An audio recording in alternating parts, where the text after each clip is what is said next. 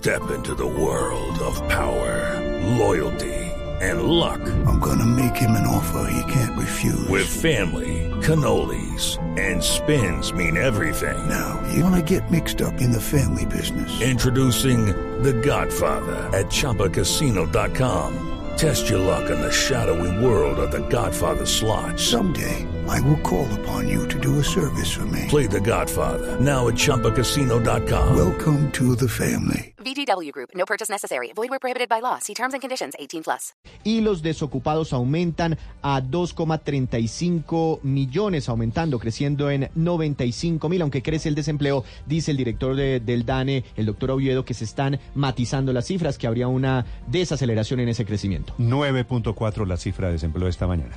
10.29 y el negocio del día esta mañana, Juan Fernández. Néstor, hoy le voy a hablar de negocios medioambientales y cómo el plástico bien usado reciclado puede usarse de manera adecuada. El caso es de Fernando Llanos y Oscar Méndez, quienes con su empresa Conceptos Plásticos encontraron utilidad al plástico y cómo al reprocesarlo pudieron crear un eh, sistema constructivo para levantar casas de manera sencilla y duradera. Eso, para entenderlo, es como tener eh, y hacer un Lego gigante. Esa idea eh, surgió hace unos años, se materializó con una tesis y hoy producen ladrillos o piezas que se ensamblan para armar casas habitables, donde cada una de ellas viene de reciclar un promedio de 6 toneladas. Ese negocio, que hoy es rentable, ha despertado el interés de múltiples aliados, crece como pocos y los 12 millones de dólares de facturación año que tenían hasta hace poco, pues hoy eh, crecen sin parar. Y no solo construyen casas, sino centros eh, comunales y escuelas, y lo han hecho para el Estado y para empresas que las llevan a comunidades lejanas. Pero ya Conceptos Plásticos se ha convertido en una empresa internacional y lo nuevo está con que se asociaron con la UNICEF para construir la primera fábrica en África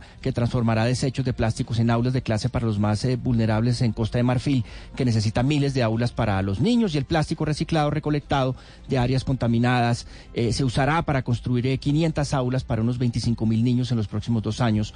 Eh, y una vez pues esté en pleno funcionamiento, la fábrica reciclará 9.600 toneladas de residuos plásticos al año. Y hoy pues se hizo eh, como eh, una prueba que se ha construido pues nueve aulas en Costa Marfil utilizando estos ladrillos fabricados en Colombia. Los primeros salones de clase costaron 14 mil dólares cada uno en comparación con los casi 17 mil que cuesta un salón de concreto eh, tradicional. Los últimos ladrillos que han desarrollado están hechos de plástico al 100% y son resistentes al fuego, al agua, son 40% más baratos y 20% más livianos. Y es así como Néstor, conceptos de plásticos en manos hoy de Oscar Méndez e Isabel Gámez, los dos son esposos, pues se está convirtiendo en una compañía con mayor proyección internacional teniendo en cuenta su origen medioambiental, eh, Néstor. Sácale provecho a tu banco con las tarjetas Banco Falabella Mastercard y prueba cada día un placer diferente con descuentos en tus restaurantes favoritos. Úsalas todos los días. ¿Invitaste todos los cafés de la oficina y no te alcanzó para el tuyo? Buena, campeón. Sácale provecho a tu banco. Disfruta todos los días del 15% de descuento en Juan Valdés pagando con tus tarjetas Banco Falabella Mastercard. Banco Falabella. Hablamos mirándote a los ojos. Para mayor información consulte www.bancofalabella.com.co slash beneficios slash alianzas. Banco Falabella S.A. es una entidad vigilada por la Superintendencia Financiera de Colombia. El arranque le molesta. Los frenos están largos y está pasando un poquito de aceite. Pero el resto, el carro está enterito. Mejor compra con tranquilidad y seguridad en Next Car, la vitrina de los mejores usados. Ven y encuentra el vehículo perfecto para ti. Del primero al 4 de agosto en Corferias. Organizan carroya.com, Benalco y Corferias. Copatrocina Da Vivienda, vigilada Superintendencia Financiera de Colombia. El Teatro con Subsidio presenta al mejor bailarín colombiano de la historia, Fernando Montaño y estrellas del Royal Ballet de Londres, interpretando repertorio clásico y contemporáneo de la prestigiosa compañía británica. Este primero, 2 y 3 de agosto. Compra tus entradas en www.primerafila.com. Taquillas de Cine Colombia y del Teatro. Con subsidio, con todo lo que te mereces. Vigilado Super Subsidio. Código PULEP KCS 192. Ya tengo televisor, nevera, lavadora. Necesito plata para el computador y el equipo de sonido. Paga Todo te entrega 5 millones de pesos para que estrenes o renueves en tecnología. Juega chance desde 2.400 pesos IVA incluido y con las tirillas podrás participar. Son 40 bonos de 5 millones de pesos cada uno. Promoción válida hasta el 31 de julio de 2019. Chance es un producto concedido y vigilado por la Lotería de Bogotá. Conoce la gestión realizada por el Consejo de Bogotá en el primer semestre del 2019. Te invitamos a seguir nuestra señal en vivo a través del Canal 13 este 31 de julio a las 9 de la mañana. Entérate de todos los proyectos de acuerdo, controles políticos y ponencias rendidas. trabajando siempre en beneficio de la ciudad. Encuéntranos en nuestras redes sociales con el hashtag Consejo Rinde Cuentas. En el Consejo, trabajamos por Bogotá. Compre guadaña Chindaiwa, la auténtica japonesa B430, a un superprecio, trabajo pesado, potente, duradera, alto rendimiento y calidad garantizada. www.chindaiwa.com.co Pronto, Corferias se convertirá en la Embajada de Hungría, el país invitado de Expo Vinos, la feria de vinos más importante y grande de Colombia y que Éxito y Carulla traen para ti, del 31 de julio al 3 de agosto. Aprovecha esta experiencia única. Compra tus boletas en tuboleta.com. Una invitación de Blue Radio, la nueva alternativa.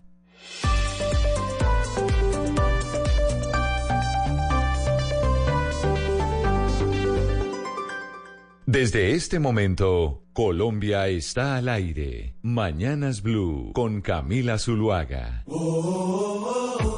Soñé un verano que se hiciera eterno. Desde el momento en que vi tu mirada, me derretiste con esa mirada.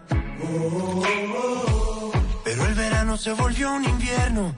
Cuando vi que otros brazos te esperaban, me congelé mientras yo te esperaba. Y ahora entiendo cuál es mi papel. Nos queremos cuando nadie ve las balas perdidas de este amor. Prefiero no verlas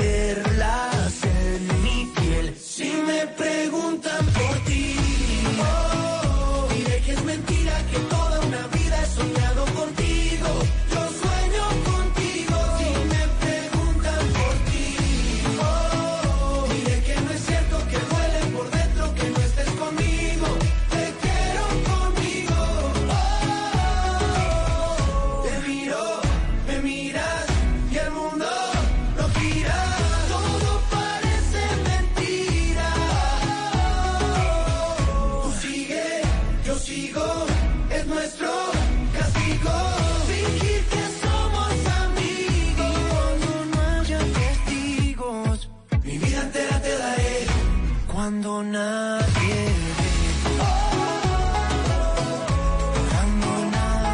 ve. Y ahora entiendo cuál es mi papel. Nos queremos cuando nadie ve.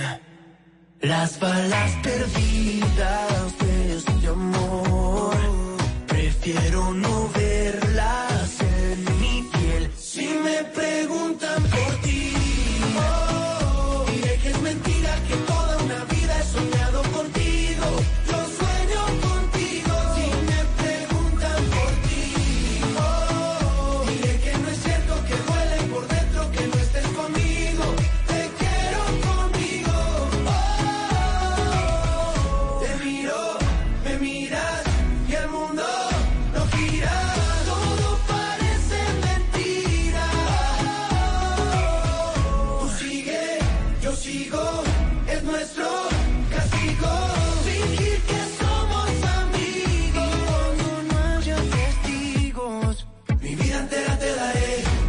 mañana, 37 minutos. Continuamos en Mañanas Blue. Empezamos todos los días a las 4 de la mañana y vamos hasta la 1 de la tarde. Y como siempre que pone Morat, usted, Gonzalo, me da en la vena del gusto.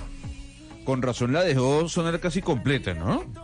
O sea, yo no le quise interrumpir porque me imaginaba que usted estaba cantando a todo pulmón esta canción y por eso Ni dije, se la "Wow". imagina, ni se la imagina. Por eso mírenme la agitación de la cantada a todo pulmón. Yo estaba esperando que no Por se abriera el micrófono porque se oía entonces cantando a todo pulmón. Entonces, No, yo me imaginé y yo dije, wow, Camila la va a dejar completa, pero es que es una canción maravillosa. Aquí está Cuando Nadie Ve, que eso es de esos grandes sencillos que tiene esta agrupación que, como usted comentaba, hace cuestión de un mes o un par de semanas, es muy importante dentro de España. Camila, le tengo dos noticias. ¿Usted se acuerda que aquí hablamos con el abogado que le ganó la batalla a Monsanto en los Estados Unidos? Pero cómo olvidarlo, por supuesto.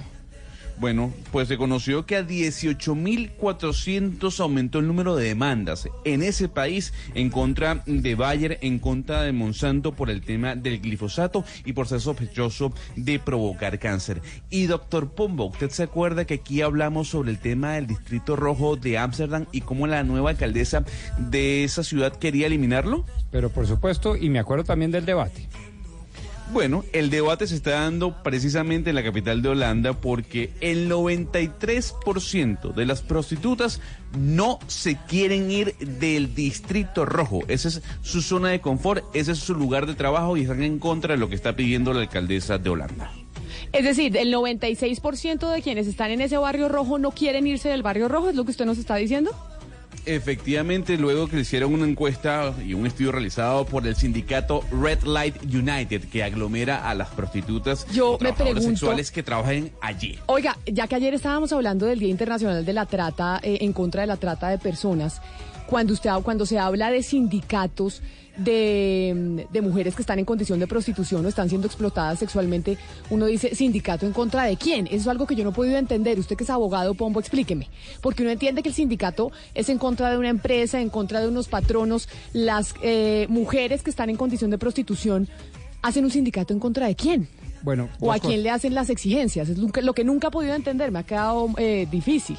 Bueno, dos cosas. El profesor Carlos Álvarez enseña que los sindicatos no son en contra de nada. Es el desarrollo del derecho fundamental de asociación y agrupación. Y de hecho, los sindicatos serios son en favor de la empresa misma. O sea, no necesariamente el sindicalista es antagónico del empresario. Punto uno. Y dos, en ese orden de ideas, los sindicatos se entienden, en este caso, como agrupaciones que defienden unos derechos colectivos de una colectividad previamente determinada, como por ejemplo la Asociación de Prostitutas del el Distrito Rojo de Ámsterdam.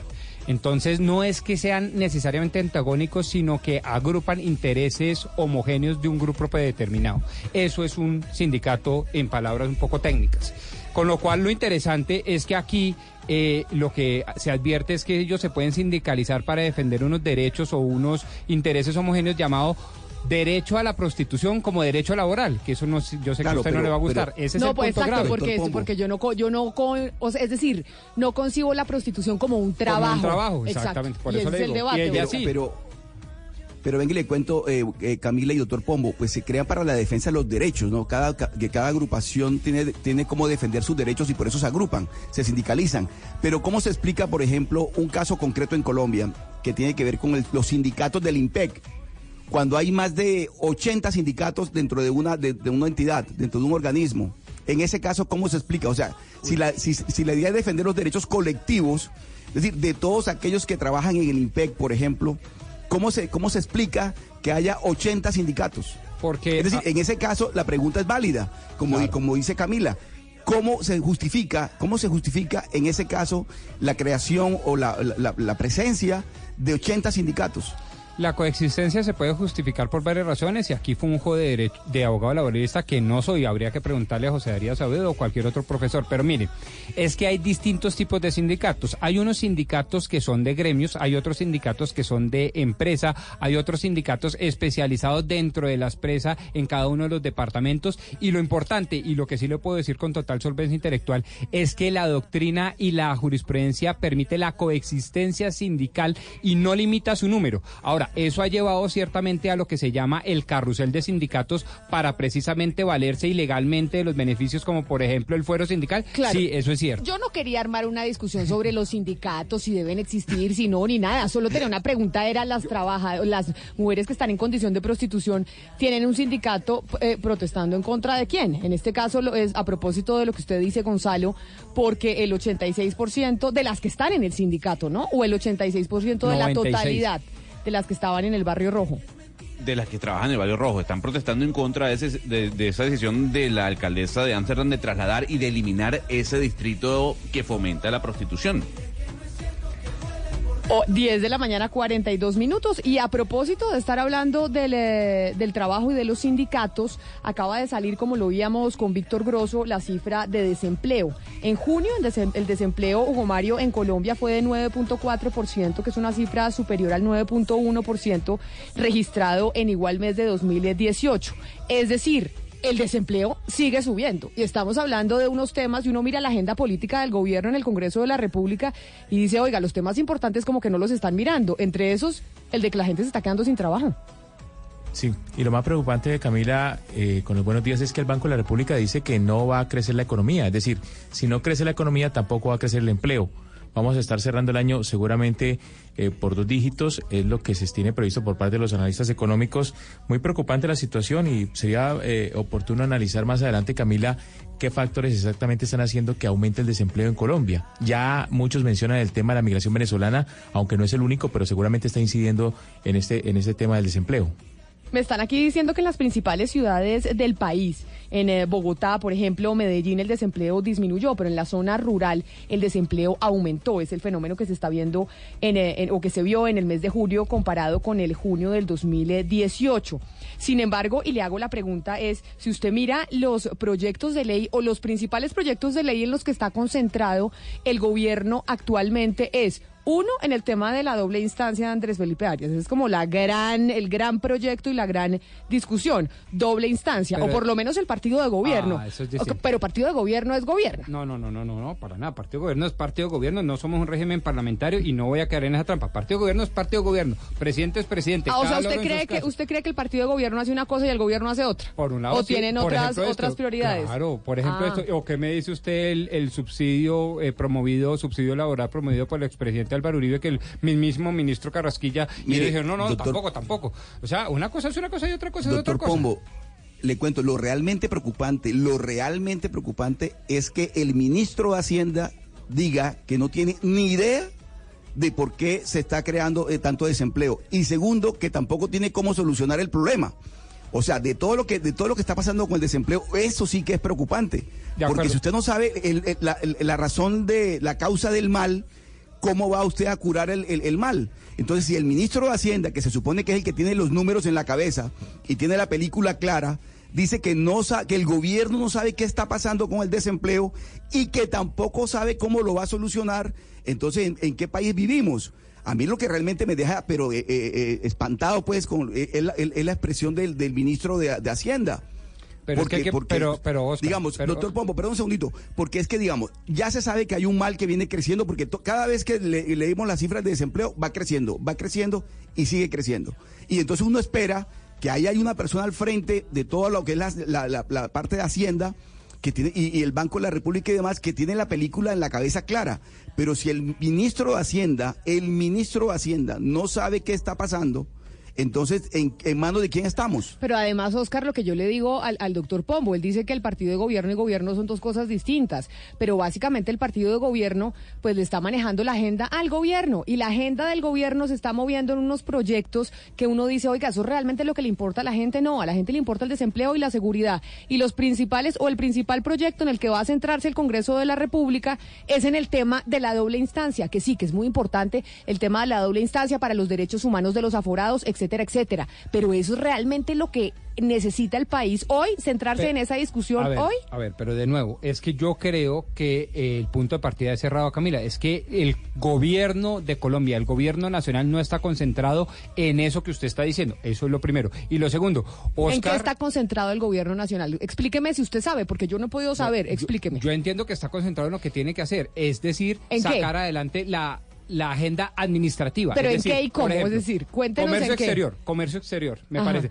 Tramitología, me parece muy importante. Me parece igualmente importante tratar de mirar el tema de migración y creo que en eso ha dado buenos resultados a través de Eh. Felipe Muñoz y su gerente y el señor Cristian Cruz de migración. Me parece en la que está economía administrando naranja, cosa- Rodrigo. En la economía naranja también. que sí, todavía no lo acabamos de entender. Pero bueno, pero ahí va, llamémoslo así y para efectos prácticos, economía de los creativos. Me parece que ayuda a eso. Yo sí creo que el gobierno está haciendo cosas. Y también hay que decir una cosa. Eh, Oscar yo- yo- afirma yo que le digo- el ministro de Hacienda dijo que no sabía, pero también dijo, pregúntenle a la que sí tiene que saber que es la ministra de Trabajo. Es que eso es competencia de la cartera de trabajo, no de Hacienda. Bueno, a propósito de eso, la ministra Ah, de pero- Trabajo y el ministro de Hacienda agarrados del pelo, ¿no? Eso es desde que empezó el gobierno. Un año vamos a cumplir el otro 7 de agosto y no se han Pero- podido entender ministra de Trabajo y ministro de Hacienda. Ella dice que el salario Pero, mínimo perdón. es muy bajito, él dice que el salario mínimo es muy alto. Ella dice el tema de los venezolanos, él dice que no, etcétera, etcétera. O sea, enfrentados por todos lados. Ella Pero- dice pero que no se debe hacer pensional, Carrasquilla dice sí se debe hacer reforma pensional. Mejor dicho, un ministro por un lado y el otro por el otro. Eso es lo otro, pero además, o sea, doctor Pombo, perdón, no puede bajarse por las orejas el ministro de Hacienda con la responsabilidad del tema del empleo. Eso sí me da mucha pena, pero no, porque quien maneja la, la- la chequera gorda la maneja el ministro de Hacienda en un país como Colombia, así de claro. Y le quiero decir lo siguiente, ¿por qué el gobierno no se concentra? ¿Qué pasó, por ejemplo, con todas las obras de infraestructura? Que sí generan empleo directo. ¿Qué pasó con vivienda? ¿Dónde, está, eh, ¿Dónde están los números de vivienda? Es decir, hay, una- hay unos frentes, hay unos frentes que generan empleo de una manera directa y que el impacto que producen es muy fuerte. Yo veo que está, está el gobierno patrocinando una serie de emprendimientos que no generan empleo, que simplemente lo que hacen es que ocupan a las personas. Y le voy a dar un nombre propio, Rapid. Eso es un emprendimiento que genera ocupación, eso no genera empleo. Y el gobierno sigue insistiendo, por ejemplo, en que ese es el modelo que tiene que aplicarse en Colombia, porque ese es el modelo exitoso y es la apuesta del gobierno. La famosa economía naranja de la que está hablando Hugo Mario, habló hace un momento Hugo Mario. Y resulta, doctor Pombo, que no es por ahí, por ahí no es la cosa, porque eso no genera empleo. Por eso estamos viendo las cifras crecientes, 9.4% hoy y va a seguir creciendo porque la apuesta es equivocada. Pero por eso yo insisto, la apuesta es equivocada y el ministro de Hacienda no tiene ni idea de lo que está pasando. Por favor. Y, y- y la cifra, Oscar, va a terminar dándole la razón a algunos medios internacionales como la revista eh, inglesa The Economics, con las críticas que ha hecho al primer año de gestión del presidente Duque. Y obviamente eh, esto ha generado, ya ustedes lo saben, una reacción por parte del expresidente Uribe que ha salido en defensa del gobierno nacional. Pero creo que The Economics, analizando bien lo que escribió sobre, sobre este año de gestión, va a terminar teniendo la razón sobre todo en, en el tema de empleo. Ha, ha sido pobre realmente la gestión de, del gobierno nacional para generar empleo en Colombia. Don Oscar, pero la pregunta es, si no es Rappi, ¿qué es? O sea, Rappi, Uber, Airbnb son compañías, Rappi en este caso el modelo como tal, que están dando de qué hablar en todo el planeta. Pero menos no, acá no, acá no, acá los queremos Acá no, es sacar acá- a aquí- aquí somos por formal, porque nosotros Entonces- queremos entonces- vivir en las épocas Exacto. cavernarias. No, pero- pero lo- Esa es la posición. pero lo que Eso no dice- puede ser, la apuesta es la correcta, es que estamos viendo el siglo XXI y vamos a apuntarle al siglo XXII, no al siglo XVII. Pero es que el siglo XXI y el siglo XXII entonces es reivindicaciones desconocer- laborales sindicalistas está muy bien perdón, para una la relación laboral, no para la de oficio de los emprendedores. Eso no se negocia, eso no se negocia. Un emprendedor es más digno o es igualmente digno a un empleado. Eso no, Doctor no lo vamos la a desmeritar. dignidad del trabajo no es del siglo XVIII, ni del siglo XIX, ni del siglo XX, ni del siglo...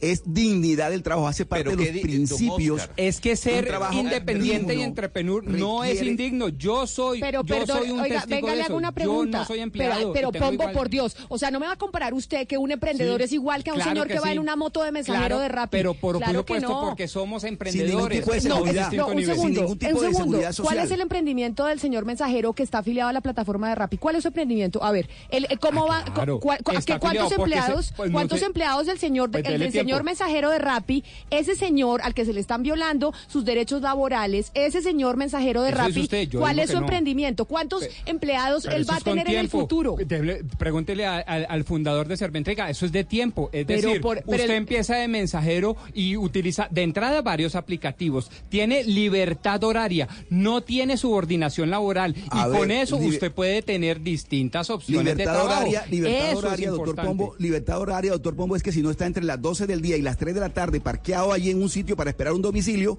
no tiene trabajo. Porque resulta que la libertad horaria es que el señor puede conectarse a las 10 de la noche, a las 12 de la noche, y a esa hora, ¿qué, qué domicilio le va a salir al señor? Pero claro, a ver, y entonces los aplicativos, los aplicativos del agro, entonces ¿qué? nominalmente, yo estoy esperando que nominalmente salga no la hay un papa. horario. Pues sí, nominalmente no se cumple con un horario, pero la persona tiene que estar allí, la persona No, tiene que estar cumpliendo un horario. Digo, Rodrigo, reconozcamos es que atajo las laboral. Eso aplicaciones... es un atajo laboral. No. Oscar, yo, yo sí, yo sí creo que debemos reconocer, Rodrigo, que la- las plataformas tecnológicas y todo que esto, todo esto que hace parte de la llamada economía naranja, en muchas, en la mayoría de los casos, lo que hace es generar ingresos para muchas personas, más no empleos. estoy de acuerdo, Resuelven el problema para un día, pero no, no genera una estabilidad laboral que es lo que necesitamos eh, las familias colombianas. Pero eh, en lo primero estoy de acuerdo, en eso- lo segundo estoy en desacuerdo. Yo creo que no genera empleo, claro, porque no es una relación laboral. Lo segundo, yo lo que creo es que una economía colaborativa del siglo XXI necesita es ocupados, con ingresos, independientemente que sea un Lo que, empleado. no, lo que no sabemos, y esa es una medición que nos están debiendo todos aquellos que tienen esta discusión, es decir, en el Ministerio de Trabajo, en el Ministerio de Hacienda, es esos ocupados que está teniendo Rappi y esas plataformas está yendo en detrimento detrimento de que otros empleos formales. Porque, por ejemplo, el de Rappi ya le va en detrimento del mensajero de Carulla o del éxito o de la Olímpica, que sí están formalmente contratados. Claro, claro. Entonces, esa ecuación, para usted sustentar su argumento, todavía no tiene ese dato. Dicen, sí, ocupa mucha gente, pero ¿cuántos trabajos formales con todos los pagos está eh, quitando Rappi por cuenta de su aplicación? Y, Y es- es- y esa cifra claro. no la tenemos. Es Sería verdad, bueno ahí le concedo que eso, los, no, no. que los expertos econometristas, mejor dicho, los economistas y todos los de los del Ministerio de Hacienda midieran eso. Sí, y Airbnb le está quitando trabajo a los del Marriott, a los del Hinto y a las grandes multinacionales. Sí, es una realidad mundial, se llama siglo XXI. ¿Qué hacemos? Hay un ejercicio que uno también puede hacer, y es un ejercicio muy sencillo, y es cuando le lleguen un domicilio, preguntarle por las condiciones laborales al domiciliario. Usted eh, tiene prestaciones, qué tipo, es decir, qué tipo de tratamiento le están dando, para uno darse cuenta que sí hay una manera de tratar ese tipo de empleo, de tratar bien, de una manera decente al, al trabajador. Claro, estoy completamente de acuerdo con Oscar. Una cosa muy distinta es ocupar a emplear. Ana Cristina, y ya que la oigo a las 10 de la mañana, 54 minutos, ¿cuál es el dato que nos trae usted el día de hoy? Teníamos el dato del desempleo, sigue aumentando el desempleo en Colombia, pero usted tiene otras cifras y otros datos para hoy miércoles. Ojalá, Camila, que estas cifras mejoren el desempleo porque las cifras que le tengo de hoy son de la Registraduría Nacional del Estado Civil y es precisamente, eh, como cerró esta semana la inscripción de candidatos a elecciones regionales, las cifras son sobre esos candidatos. Recordemos que Colombia tiene 32 departamentos y hay 1.122 municipios registrados en el DANE. Entonces, ¿cómo quedó eh, este cierre? Al cierre, según la Registraduría, en total 121.194 candidatos a las distintas corporaciones. Eh, recordemos que preinscritos había 131.312, lo que quiere decir que hay 10.118 candidatos que por alguna razón desistieron de su, de su candidatura. ¿Cuántos candidatos se inscribieron por cada corporación? Entonces, a gobernaciones, 179 candidatos. Para alcaldías, 5.270 hubo 334 listas con 3.702 candidatos a asambleas departamentales, 9.650 listas con 97.844 candidatos a consejos municipales. 3.366 listas con 14.199 candidatos a juntas administradoras locales. Y le cuento, Camila, que el departamento con menos candidatos inscritos fue San Andrés y el departamento con más candidatos inscritos fue Antioquia. Antioquia con 13.968 y San Andrés con 136. Y entonces, en conclusión, sobre esos datos de registro de candidatos que se cerraron este fin de semana que acaba de pasar Ana Cristina, ¿cuál es la conclusión? Hay varias conclusiones, Camila. Pues primero, eh, obviamente estos datos tienen eh, algunos algunas relaciones que son pues muy obvias. Primero con la cantidad de habitantes de, cada departamento. Por supuesto, en los departamentos que tienen más habitantes o más, o más territorio hay más inscritos. También tienen que ver con eh, la tradición que tienen electoralmente los departamentos. Sabemos que Antioquia es un departamento que mueve mucho el electorado. Hay que tener en cuenta que el partido eh, que tuvo más inscritos fue el Partido Conservador con 17.207, eh, que muestra eh, mucho la tendencia, cuál es la tendencia en el país. Y ya, eh, Camila, pues el ejercicio que sigue sería desglosar eh, por departamentos, porque eso le dice a uno mucho cuál es eh, el nivel Sí. de, de- del movimiento, de, de lo que se mueve la democracia, es decir, de la, de la inquietud democrática que se tiene en los departamentos. Sí, venga, repítanos la cifra, Ana Cristina, de cuántas personas se inscribieron a- como candidatos a alcaldías, gobernaciones y corporaciones. Listo. Entonces, a gobernaciones En todo el país, 179 candidatos. A alcaldías, y recordemos, son 179 candidatos para 32 departamentos. Para alcaldías a municipios, hay 5.270 aspirantes. Recordemos que son 1.122 municipios en- registrados en el DAN en todo el país. Eh, asamblea son 334 listas con 3.702 eh, candidaturas. Al Consejo son 9.650 listas con 97.844 candidatos al Consejo. Y para juntas administradoras locales son 3.366 listas con 14.199 candidatos. ¿No será, Camila, que eso tiene mucho que ver con lo que estamos hablando, el tema del desempleo en Colombia? Ah, ¿usted cree que los desempleados están buscando ocuparse en política? No crea que no. O sea, Pues la, la verdad, Hugo Mario, yo Hay- dije hay lo de que esto lo podía solucionar porque precisamente eh, en la política, en cómo se maneje la política, pues también está eh, eh, pues la solución al desempleo. Por eso fue que yo hice como, como yo esa conozco- asociación. Yo conozco, Ana Cristina, mucha gente que en Colombia eh, tiene como profesión eso, ser candidato.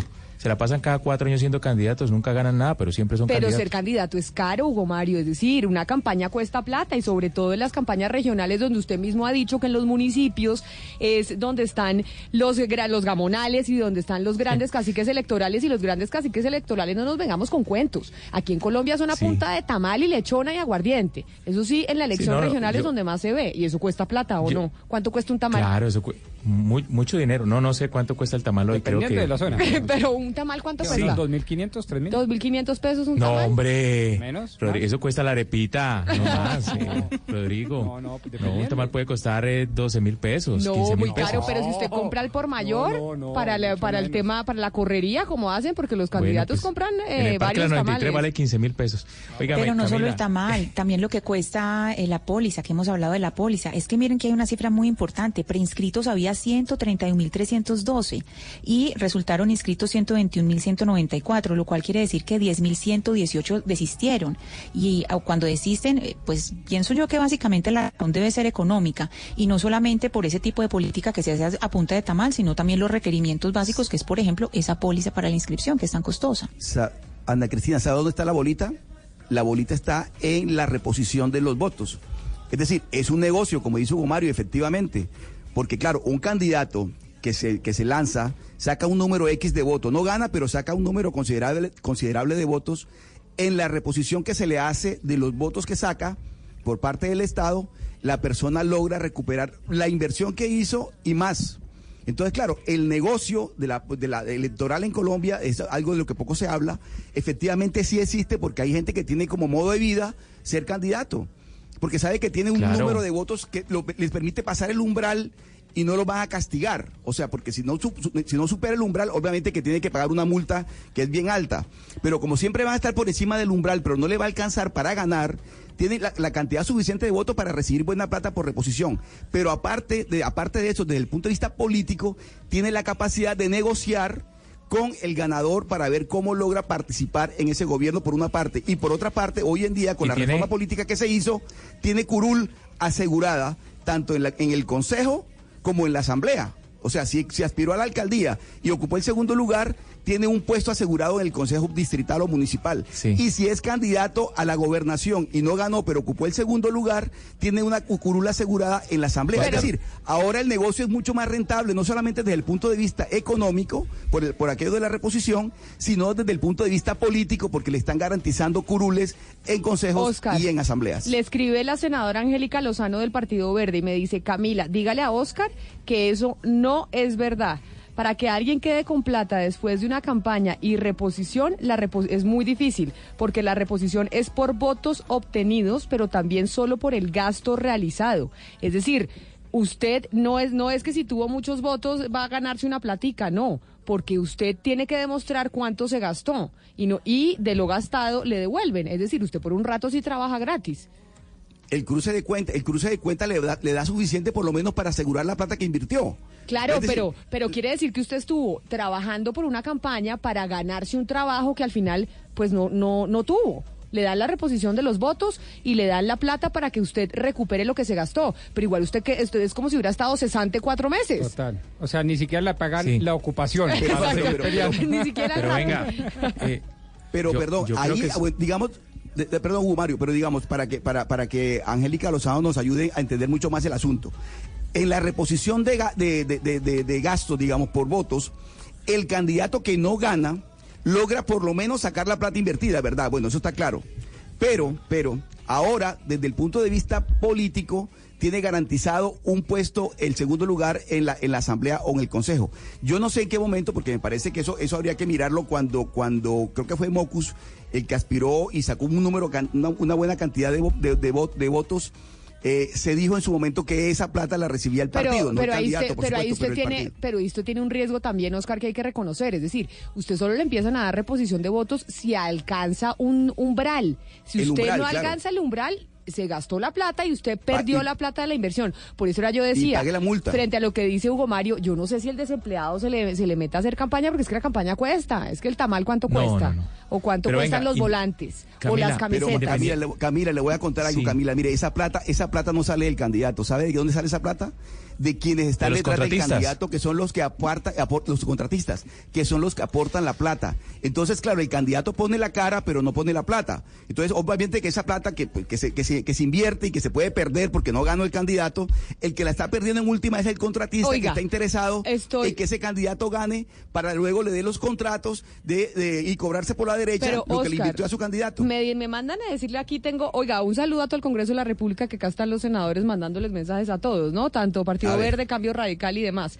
Pero acá me están diciendo que, que no, que los respeten un poquito, que eso no es así como ustedes están diciendo, que eso no es cierto, que, que, que respeten porque la campaña no es así, que no es que la gente haga negocio con, eh, con las campañas, eso dicen algunos. Yo simplemente estoy de mensajera, estoy de mensajera, Camila, no me vayan a matar. No, pero ah, No, yo no, sí no, quiero no, decirle a los senadores, agradeciéndoles, Oscar, por la audiencia, a los senadores de la República que están escribiendo, que ellos no pueden negar que hay una relación entre política y empleo en este país. Hay municipios en donde la única fuente que genera empleo es la alcaldía de la localidad. No hay más empresas, no hay más entidades que generan empleo. No, pero además de eso, hay microempresas electorales, hay microempresas políticas, hay eh, dirigentes que han creado eh, eh, verdaderos eh, eh, emporios y además unas microempresas que generan empleo a través de la Claro, pero lo, burocracia. pero lo que me... Pero- no estoy justificando pero, eso bajo ningún Mario, punto de vista. Claro, pero de lo que decimos es estamos hablando de la reposición de los votos y el tema de la reposición Ah. de los votos eso no es negocio, o sea, si es verdad que hay contratistas y empresarios detrás de los políticos, eso no lo duda nadie, pero que la reposición de los votos sea un negocio es lo que aquí están eh, reclamando los queridos entonces, congresistas oyentes. Hagamos, hagamos algo, hagamos, algo. Eliminemos la reposición de, lo- de los votos. Y que el Estado No, financie porque toda la entonces campaña. sería injusto porque No, no, solo los eso. ricos A ver, podrían acceder no, a ser que no, no, candidatos y la gente Estado- que tiene plata y eso no, es democracia. que- Camila, que el Estado financie las campañas, que el, el costo de las campañas corra por cuenta del Estado y todos los candidatos con- en igualdad de condiciones, el que tiene el que tiene chequera y el que no tiene, pero el Estado financia completamente. Eso se puede hacer también. Entonces se elimina claro. la reposición. Claro, pero eso diría O sea, una yo- experta. a ver, perdón, doctor Pombo, pero perdón, perdón. Es que yo lo que estoy lo que estoy discutiendo ahora hoy acá es buscar la manera de darle transparencia y le agradezco a los amigos políticos que nos están escuchando porque con ellos me entiendo bastante bien en estos asuntos porque siempre he sido claro al decir lo que estoy diciendo acá. Entonces démosle transparencia al ejercicio de la política en Colombia. Porque es que lo que Mire, no se puede recuerda permitir es lo que- está ocurriendo hoy en día. Es decir, que hay contratistas, porque no me van a decir que eso es mentira, la fuente de, de- la fuente de Camilas o la fuente que tiene Camila, no me van a decir que es mentira que hay contratistas que financian a los políticos para en, la- para en las campañas electorales tener allí una ficha a la- la- que, que luego del cargo al que llega, al, al cargo al que accede, va a tener la posibilidad de retribuirle. Ahora, el, el favor que le prestó. mire, Pero le recuerda decir lo que estábamos no hablando, todo- recuerde Oscar lo que estábamos hablando ayer sobre el Partido Verde, que comentamos un rato sobre la coherencia de recibir o no recibir avales, pues en este momento acaba de renunciar, de presentar su renuncia al Comité Ejecutivo Nacional, al Comité Nacional de Avales en funciones y a los comités departamentales y municipales del partido, del Partido Verde, el eh, senador de la República, Iván Marulanda. ¿Por qué? Él dice, me limitaré a cumplir mis responsabilidades de senador y claro está, no acompañaré un solo instante la candidatura de Aníbal Gaviria en Antioquia, que agrede mi conciencia política y la considero nefasta para el departamento y para el partido. Esto, pero esto sí es noticia, Ana Cristina, porque esto no sabíamos. Iván Marulanda renunciando a la dirección en Antioquia del Partido Verde. Ana Cristina. Sí, Camila. Esto Sí, no- no, al esto no- Partido Verde no, no, no, no, al comité. No, él dice que va a seguir, que va a seguir en su, en sus funciones de senador, pero que a los comités, eh, a los comités de dirección renuncia, porque no está de acuerdo con ese aval. que era lo que decíamos ayer, que no se entendía cómo el Partido Verde le daba el aval a Aníbal Gaviria en el departamento Pero, de Antioquia, colinchándose Camila. a Cambio Radical y a los otros partidos, que uno no entendía cómo eso podía ser posible. Pero mire que pasó Sí. algo parecido en Bogotá, cuando se anunció por parte de Claudia la candidatura del 2022 de Fajardo. Alguien del partido de, en, en Bogotá dijo que no estaba de acuerdo con que, con que escogieran o, que, o con que proyectaran a Fajardo como candidato presidencial y eh, también pues, se, se- se hicieron a un lado en lo que tiene que ver con la campaña de Claudia. Pues Pero ahí mire, yo lo que pasa, Oscar, es que la, vol- la voltereta pues de apoyar el, el Partido Verde Aníbal Gaviria, esa voltereta sí es muy brava. Sí, bueno, pero quiero hacer una claridad, Camila, para, to- para todos los oyentes. Mire, yo, yo no me refiero a todos los políticos. O sea, yo no estoy, aquí no estamos hablando de que todos los políticos son iguales. Porque obviamente hay unos candidatos que es una gente muy decente y son, y son políticos y son congresistas y concejales y demás, que es una gente que de verdad llega a la política para servir y con, y con, mucho, con un comportamiento absolutamente transparente. Pero que lo que estamos diciendo aquí no se da en Colombia y no existe, tampoco nos puede meter el dedo en la boca pues para decir que no, no es verdad. Es decir, efectivamente, efectivamente hay una gente muy decente, muy decente haciendo política en Colombia. Ojalá sean muchísimos más. Pero sobre Pe- eso que usted decía, Oscar, de hecho, el eh, expresidente Santos habló de financiar las campañas 100% estatal. Elizabeth Ungar eh, desde la Universidad de los Andes lo venía diciendo desde hace muchos años, después en Transparencia por Colombia. Es decir, ese es un debate que se da cada cierto tiempo. Financiamos, y, no solo en Colombia, en los Estados Unidos también, incluso es un debate mundial. La financiación de las campañas debe ser estatal, privada o mixta. Ese es un debate que podemos mar- eh, dar más adelante, pero si me permiten, es que tengo a Silvia Charri con noticia de última hora desde Palo Quemado. Silvia, ¿qué pasó? Sí, Camila, muy buenos días. Mire, le cuento que el juzgado 34 de conocimiento de Bogotá acaba de condenar al exalcalde de la capital del país, Samuel Moreno Rojas. Esta condena por los delitos de concierto para delinquir agravado y peculado por apropiación agravado. Camila, esta es la tercera condena que se le da al exalcalde Samuel Moreno. Esta vez es por concertarse con un grupo de personas para apropiarse indebidamente de los recursos públicos de Bogotá. Es decir, no solo por la corrupción en el IDU, sino por la corrupción en todo el distrito durante su administración. En esta condena, Camila, el fiscal del caso pidió que sea sentenciado entre los 25 y los 30 años de prisión. Sin embargo, pues será en otra audiencia en los próximos días que la juez dicte el fallo completo, es decir, que diga cuántos años será la tercera condena. Las dos anteriores, Camila, fueron la primera por 24 años de prisión por el contrato de ambulancias y la segunda fue a 39 años y 9 meses de prisión por seis contratos de valorización y dos de malla vial otorgados por el IDU. Silvia, aprovechando que usted está en la línea y nos está contando esta noticia sobre el, exalcalde de Bogotá, eh, Samuel Moreno. Samuel Moreno siempre supimos en dónde estaba recluido, cuál era su sitio de reclusión. Hay una pregunta que está rondando estos días y es después del regreso de Andrés Felipe Arias, del exministro de Agricultura, y es por qué razón las autoridades en Colombia no están diciendo cuál es su sitio de reclusión y en dónde está porque han dicho y han dado la excusa de que no se debe decir por proteger al exministro Andrés Felipe Arias por su condición, pero yo veo que, por ejemplo, el exalcalde de Bogotá, Samuel Moreno, si todo el mundo sabía, había fotos, etcétera, etcétera. ¿Usted sabe por qué razones que no sabemos en dónde está Andrés Felipe Arias? No, señora, y le cuento que desde el primer día estamos esperando la respuesta del director de INTEC, que era la persona que debía eh, definir el sitio de reclusión eh, del exministro Arias, y hasta el día de hoy, como usted bien lo dice, por protección, por seguridad eh, de él, no han querido decir en dónde está ubicado. Según fuentes eh, del INTEC dicen que está en la Escuela de Caballería, en el Cantón Norte, pero como le digo, la orden inicial fue trasladarlo a la cárcel La Picota. El INTEC simplemente eh, determinó dejarlo en la Escuela de Caballería y todavía no ha dicho públicamente cuál es el argumento, Camila. Pero, eh, sí, pero eso sí no es, o sea, mejor dicho, ese argumento que da el IMPEC del tema de la seguridad, pues es constitucional, doctor Pombo, porque normalmente uno diría que públicamente se tendría que saber cuál es el sitio de reclusión de cualquier persona en Colombia y si usted manda un derecho de petición también le tienen que responder. Acá lo que suena es que hay un tufillo de que no quieren decir, precisamente porque no quieren mostrar si está recluido en un sitio con demasiados privilegios, a diferencia de otros eh, presos en el país. Bueno, estos no son asuntos constitucionales, son de eh, incluso de reglamento del IMPEC que desconozco, pero yo estoy con usted en esto. Eh, me parece que ninguna persona por ostentar la condición que sea, tiene, digamos, un derecho de Es no que por revelar eso- la situación. sí. Por eso le preguntaba Sí. a Silvia, como nos daba la noticia del exalcalde de Bogotá, Samuel Moreno, digamos que exalcalde es un cargo muy similar a exministro importante. De, de Samuel Moreno siempre no, pero hemos hay, sabido hay una está. particularidad distinta eh, y es el tema de la extradición. Mm, Desconozco, pero voy a mandar una conjetura borgiana. No sé si en, en, en los términos de la extradición, o sea, Estados Unidos dice, yo le mando acá a quien usted me solicitó, pero bajo unas condiciones y con unos temas, y No. entonces en desarrollo, no sé, desconozco, pues estoy haciendo una conjetura, repito, ni idea. O sea, no es lo mismo, no son equiparables, pues, eh, la la- las condenas al exalcalde Samuel Moreno con el caso de Andrés Felipe, lo único que estoy diciendo. No, ¿aló? Sí, la escuchamos, Silvia, la escuchamos. Camila, no, solamente le quería hacer dos apuntes. Eh, en el caso del exministro Arias, él llega a Colombia a pagar por una condena que dicta la justicia colombiana, es decir, bajo las condiciones de la justicia colombiana, por lo cual Estados Unidos no puede decir, eh, digamos, no puede pedir en ninguna condición especial eh, de reclusión para el exministro Arias. ¿Por qué? Porque no está siendo testigo en ningún proceso en Estados Unidos, eh, ni algo similar, digamos, eh, que permitiera eso.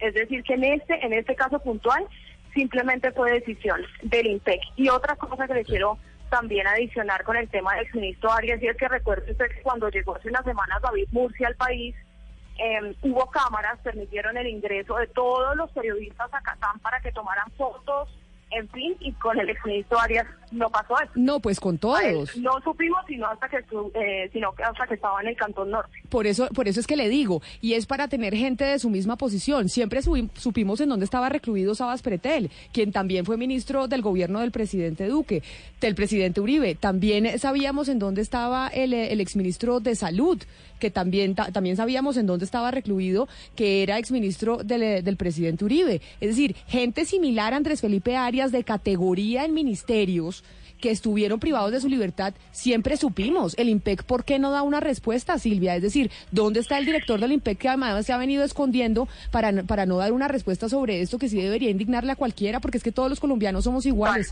Es decir, todos los colombianos cual, somos iguales. Unos no tienen que tener más privilegios que otros sin importar cuál es el cargo que hayan ostentado.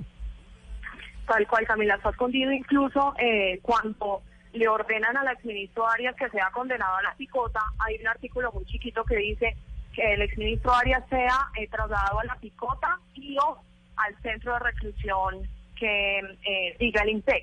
Por lo cual, si el INPEC toma la decisión de no trasladarlo a la picota, tiene que argumentar si no, si es que no hay cupos, por ejemplo, en el patio de funcionarios públicos y que por eso decide trasladarlo a otra cárcel, pero esa respuesta que debe dar el INPEC todavía no la ha hecho públicamente. Ana Cristina. Nos, no comenten lo que está pasando. Hay una premisa básica de la comunicación y es que lo que no se dice, el receptor lo completa. Mientras no digan dónde está Andrés Felipe Arias, la gente va a empezar a especular y va a empezar a decir lo que no es. Y eso es el nicho, el nido perfecto para las fake news. Exactamente, por eso es que yo le decía, pareciera que no lo, no lo dijeran porque quieren esconder que está en un sitio recluido con muchos privilegios, a diferencia de otros presos en el país, que como ya vamos a, eh, adelantarles eh, la noticia ahorita en un ratito, sobre otros presos como los que están, por ejemplo, en la cárcel en Barranquilla, en semejante desastre, completamente hacinados, y ya ahorita don Oscar nos, nos trae la actualización sobre ese tema, porque me voy para la Procuraduría en este momento, porque a las 11 de la mañana, 15 minutos, Juan Esteban Silva tiene noticia precisamente sobre la Procuraduría. Juan Esteban, ¿qué pasó? Hola Camila, buenos días. Pues mire, la Procuraduría acaba de citar a juicio disciplinario a la nueva directora de riesgos laborales del Ministerio de Trabajo. Hablamos de Edna Paola Naja Rodríguez. Esto por presuntamente omitir vigilancia al destino de recursos que Medimás hacía a dos IPS. Las dos IPS son accionistas de Presniuco SA y Presmed SA. La primera accionista a su vez de la EPS Medimás. Esto cuando se, se desempeñaba como superintendente. Al parecer los recursos habrían sido girados, Camila, bajo una figura de anticipos médicos a las IPS Miocardo, SAS y Procardio Servicios Médicos Integrales, presuntamente para ser utilizados en operaciones de inversión asociadas con el plan de reorganización de Café Salud EPS. Lo que dice la Procuraduría, en resumidas cuentas, Camila, es que esta exfuncionaria aparentemente conoció el uso indebido que se le estaba dando esos recursos porque participó además en las visitas, hay que decir, de la auditoría realizadas a esas IPS y posteriormente cuando recibió los informes de las mismas en su condición de superintendente en encargada. Ella no adelantó, dice la Procuraduría, acciones ni propuso al Superintendente Nacional de Salud, por ejemplo, medidas para evitar que esos recursos pudieran ser destinados para fines distintos a los legalmente previstos, entre ellos a la aparente financiación del proceso de reorganización de Café Salud EPS por parte de sus adquirentes.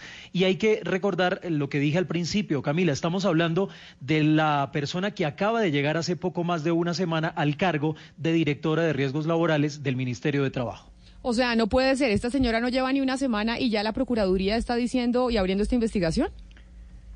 Claro, Camila, la citación de juicio disciplinario se da porque ocurrieron estos hechos cuando ella era su ex superintendente delegada y esto por presunta omisión, repetimos, en este caso de vigilancia del destino de giros que Medimás hacía a estas dos IPS. Pero es que ella, como usted dice, llegó hace poco más de una semana al cargo de directora de riesgos laborales del Ministerio de Trabajo y esto, por supuesto, hace mucho más delicado su nombramiento. Pues por supuesto, porque llegar a ese cargo y con esa investigación que nos dice usted o el juicio al que se le llamó en la Procuraduría, muy delicado. Gracias, Juan Esteban, 11 de la mañana, 17 minutos. Rápidamente, Oscar, porque tenemos bicentenario, invitados y una cantidad de cosas. Denos la actualización de lo que ha pasado con la cárcel en Barranquilla.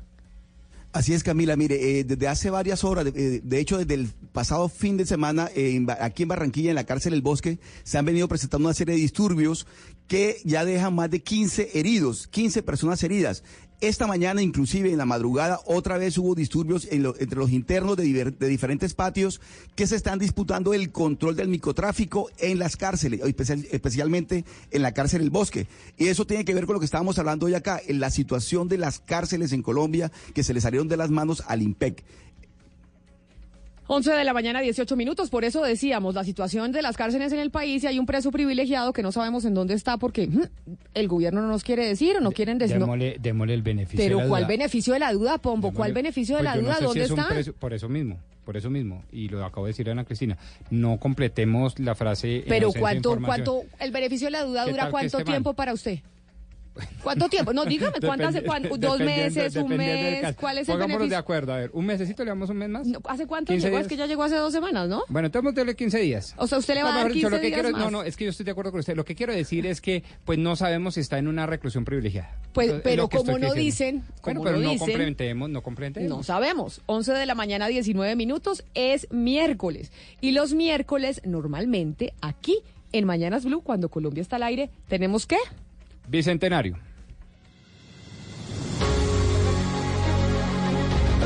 2019. 200 años del evento histórico más importante de nuestro país. La libertad, la independencia, tres colores que ondean libres bajo su soberanía. En Mañanas Blue, Colombia es bicentenario.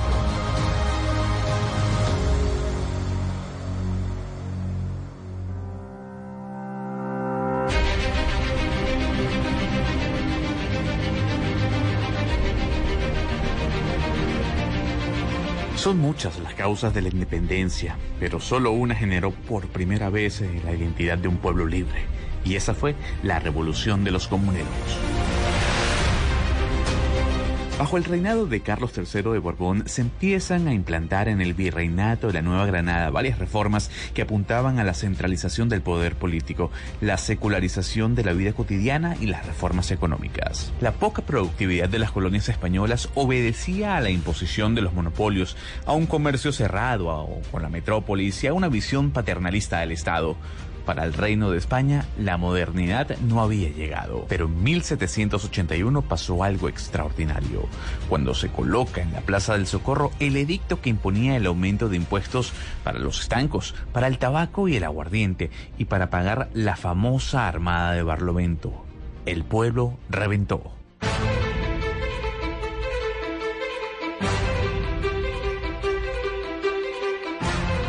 Una valiente mujer de clase baja que obedecía el nombre de Manuela Beltrán decidió desprender el edicto y romperlo en frente de la multitud, que, asombrada, festejaba y al mismo tiempo aplaudía ese acto valiente y audaz al grito de No más impuestos.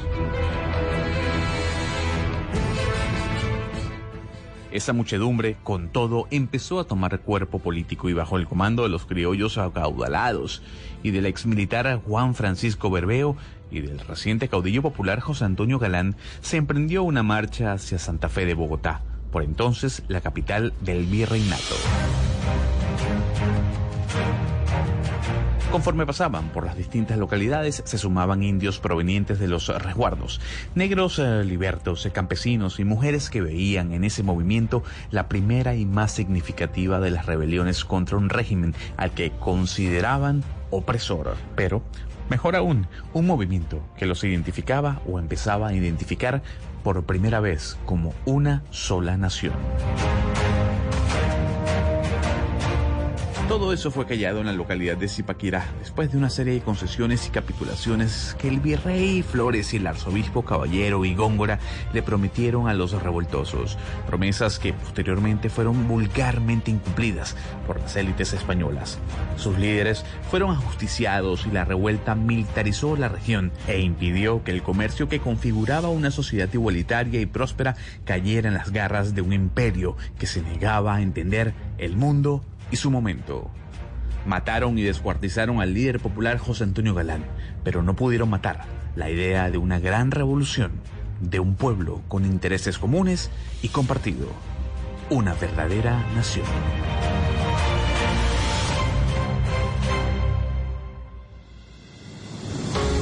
Una liberación, la independencia, Colombia es bicentenario.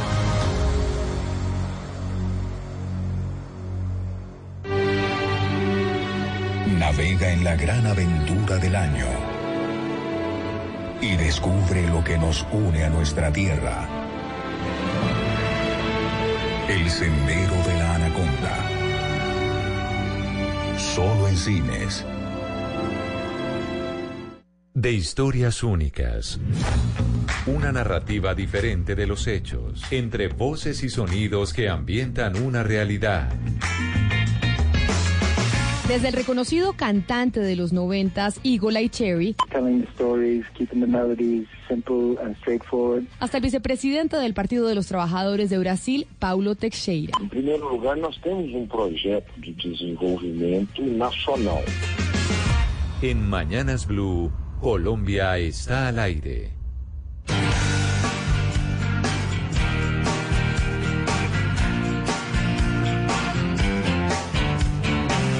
11 de la mañana, 24 minutos, y estamos al aire a esta hora, Gonzalo, porque usted tiene un invitado muy especial que nos trae. ¿Y de qué se trata? Porque sé que hay el oyente que nos está escuchando a esta hora, seguramente se va a interesar sobre la entrevista que usted nos trae acerca del, eh, del VIH-Sida.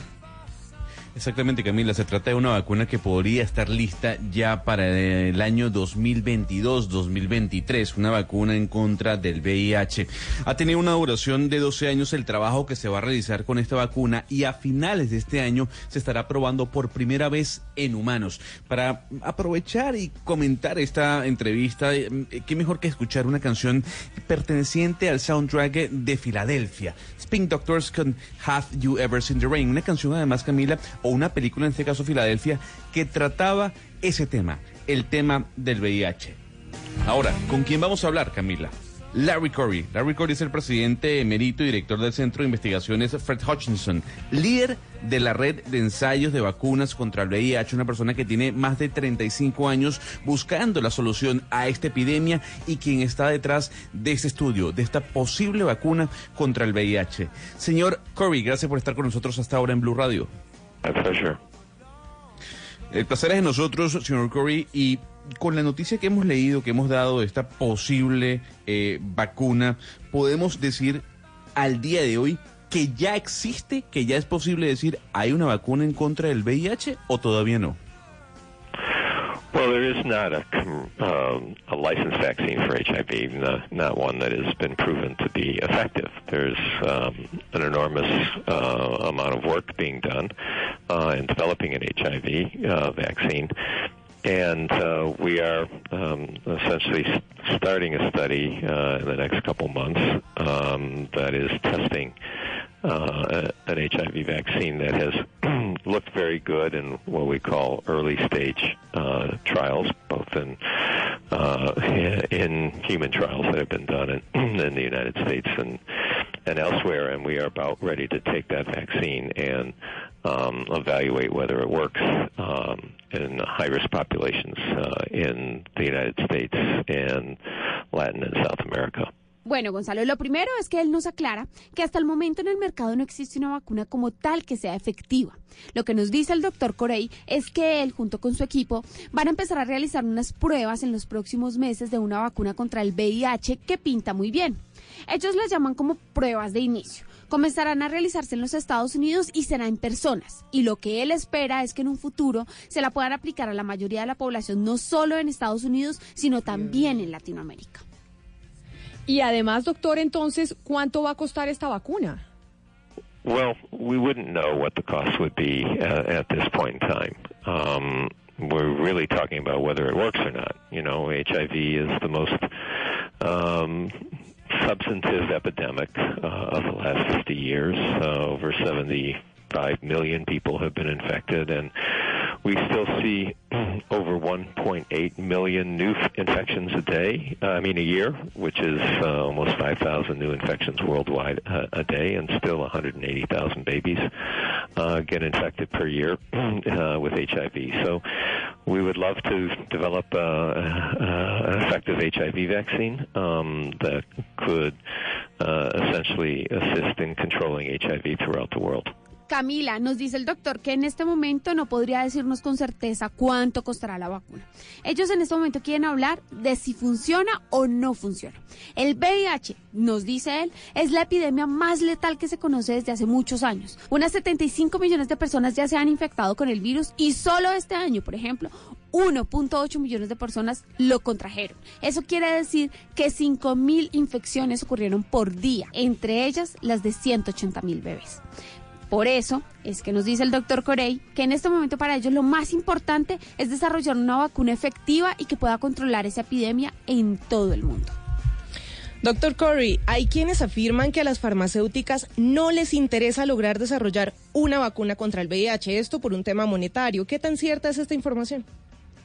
Well, the, the vaccines that we've been testing mostly are through what we call public-private partnerships. Uh, the organization I run, called the HIV Vaccine Trials Network, is funded largely by the um, National Institute of Health. uh, So it's the um, uh, it's the U.S. National um, Health Research Establishment that uh, essentially uh, funds these large-scale trials. Um, this trial that, that is starting in Latin and South America is the par- partnership is with um, Janssen Vaccines, uh, which is part of Janssen Pharmaceutical Companies and Johnson and Johnson. And Joana, es importante destacar que desde que ellos comenzaron a hacer pruebas han tenido aliados tanto públicos como privados. Por ejemplo, nos habla y nos dice que la organización que el doctor Corey dirige, que por cierto es privada, ha trabajado muy de la mano con la National Institute of Health, un instituto gubernamental en los Estados Unidos que le ha aportado fondos para la investigación, mientras que en Sudamérica también han establecido hojas de trabajo con un aliado que los ha ayudado en todo lo relacionado con las vacunas y que forma parte de la división médica de Johnson's y Johnson's. Hay que decir que estamos conversando con Larry Corey, el director, en este caso del Centro de Investigaciones Fred Hutchinson, que está detrás de esta vacuna contra el VIH, que estaría disponible dentro de cuatro años. Es primera vez que una vacuna contra el VIH se le va a inyectar o se va a probar en humanos. Tomando en cuenta todo lo que usted ha dicho, señor Corey, lo, lo que nos interesa saber es quién debe recibir primero esta vacuna, África o América Latina, a pesar de que América Latina está dentro de los ensayos. Well, it will be both.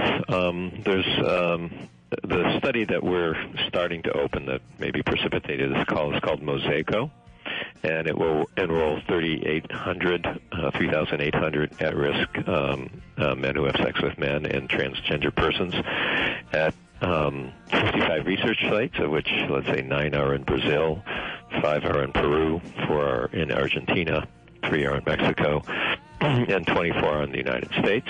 Um, and Europe has a small number of, of participating sites in Spain, Italy, and Poland. So this is a study that's largely uh, in uh, North and, and South America. Gonzalo, el señor Corey es claro en algo. serían las dos zonas. En las pruebas que ellos van a desarrollar para esta vacuna contarán con más de 3.800 personas que están en riesgo de ser contagiadas, hombres y transgéneros. Y nos agrega que de ese total, unos 56 serán de esta parte del mundo. Nueve personas de Brasil, cinco de Perú, cuatro de Argentina, tres de México y 24 de los Estados Unidos. En Europa el número de pruebas será menor. Tendrán participantes de España y Polonia. Es un estudio, Gonzalo, que se está trabajando en gran parte en el norte y en Sudamérica. Pero mire, doctor Curry, hay mucha gente que se pregunta si, por ejemplo, hoy en día una persona puede vivir toda la vida siendo VIH positivo. Uh, your question is your uh, statement is really quite correct. Uh, we've made remarkable progress in treating HIV from a universally uh, disease of um, that causes rapid death to now with these potent antiretrovirals, if people adhere to them, they can live for um, 40 or 50 years um, uh, with HIV, and uh, so um, the therapy is uh, is really terrific. Uh, the problem is is that the virus continues to spread, um, and 1.8 new million infections occur a year, and and so the global population with HIV continues to grow. Um, and it's much better to prevent a disease than to treat a disease. Camila, él dice que la pregunta es correcta. Sin duda se ha logrado un proceso notable, por lo menos desde que el señor Corey estaba en la universidad. En este momento podemos ver a personas que han vivido y que pueden vivir gracias al uso de retrovirales, unos 40 y 50 años. Agrega que el tratamiento es efectivo. El problema que se tiene es que el virus continúa expandiéndose. Solo este año, como nos comentó antes, 1.8 millones de personas lo contrajeron. Y si bien es cierto que la mortalidad del virus sigue cayendo, es mejor prevenir la propagación con un tram es mejor prevenir la propagación con un tratamiento eficaz. Doctor Curry, ¿cuánto ha costado todo el estudio previo de la vacuna y cuánto costarán las pruebas que se realizarán en humanos? I can't give you an exact figure. I would say that um, the preclinical um, amount of early research uh, would border into the um, 70 or 80 million dollar range. Um, that was to get the vaccine into humans, um, and then um, I would say about uh, another twenty million dollars to get it to the where where it is now, where we're ready to start a clinical trial um, that evaluates whether it works or not. So it's a significant investment. Joana, no podría darnos una cifra exacta. Nos dice que desde el inicio del estudio ellos han ido trabajando con un presupuesto de entre los 70 y 80 millones de dólares para lograr esa vacuna en los humanos. Y ahora se le deben sumar 20 millones de dólares más para comenzar con las pruebas que anteriormente nos había comentado. Doctor Corey, doctor Larry Corey, mil gracias por haber estado con nosotros hoy aquí en Mañanas Blue, pero además sobre, todo dándonos esta información y esta noticia tan importante, la posibilidad de encontrar una vacuna contra el VIH. Mil gracias por habernos acompañado. Real pleasure talking to you, and um, thank you for your uh, wonderful uh, questions, Camila. Y sí, fue un placer haber estado con usted, Gonzalo. Esto es una noticia importantísima, ¿no? Es una noticia que incluso ya han registrado periódicos internacionales como el New York Times, como The Guardian. Es decir, la gente se está hablando de esta posibilidad de una vacuna contra el VIH todo el mundo, Camila, están replicando esta información que salió publicada la semana pasada. Y salió publicada luego una conferencia que se realiza todos los años acerca del VIH, de cómo esta vacuna por primera vez se va a probar en humanos, como lo decía el doctor Corey, porque nos acaban de hacer la, la corrección, Camila, la jefa de prensa es Corey, no Corey, nos equivocamos usted y yo. Ah, no es Larry eh, Corey, es Larry Corey. No, no, nos equivocamos nosotros dos pronunciando. La jefa de prensa nos está escuchando desde Washington y me dijo, señor Gonzalo, es Corey. Ah, o sea, nuestra traductora era la que estaba bien, Jennifer. Exactamente, nosotros nos equivocamos. Lo que le estaba comentando Camila en ese punto es que mm, la noticia surge luego de esta conferencia y como le comentaba, es primera vez que en humanos se va a hacer una prueba sobre una vacuna. Ya se probó en simios, ahora se probará en humanos. Larry Corey, entonces le hacemos, eh, la hacemos la corrección, es ni más ni menos que el presidente emérito y director del Centro de Investigaciones Fred Hutchinson, líder de la red de ensayos de vacunas contra el VIH. Él es el responsable del estudio y de las pruebas que se van a realizar en humanos. Sin duda alguna, pues un honor haber estado hablando con él aquí en Mañanas Blues. Son las 11 de la mañana, 36 minutos.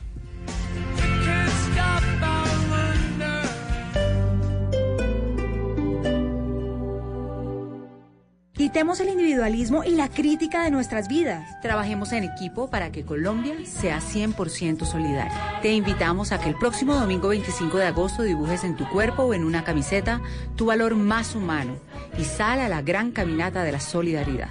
Descarga la app Caminata Digital disponible en App Store y Google Play. Patrocinan Efecti, Cine Colombia, Banco de Bogotá, Banco Avevillas, Punto Red, Papas Margarita, Apoya Ministerio de Cultura, Participa Alcaldía Mayor de Bogotá. Te amo Bogotá. Usted es de los que aplaude cuando aterriza el avión, ha colgado una mata de sábila en la puerta de la casa o lame la tapa del yogur antes de tomárselo, no se puede perder nuestro especial en Bla Bla Blue. Celebraremos el bicentenario con aquello que mejor sabemos hacer los colombianos, colombianadas. colombianada, viene la colombianada, viene la colombianada, le cambio el sushi. Las mejores 200 colombianadas en Bla Bla Blue. Del 29 de julio al 8 de agosto. Bla Bla Blue. De lunes a jueves desde las 10 de la noche por Blue Radio y bluradio.com. La nueva alternativa.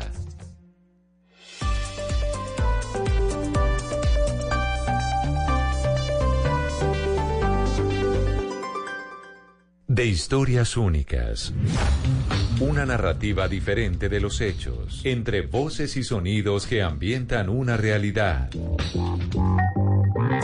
Desde Helen Jenser, ganadora del Oscar por el documental Period End of Sentence, hasta el ex CEO de la cadena Sears, Mark Cohen. more or less tethered to a local marketplace. En Mañanas Blue, Colombia está al aire.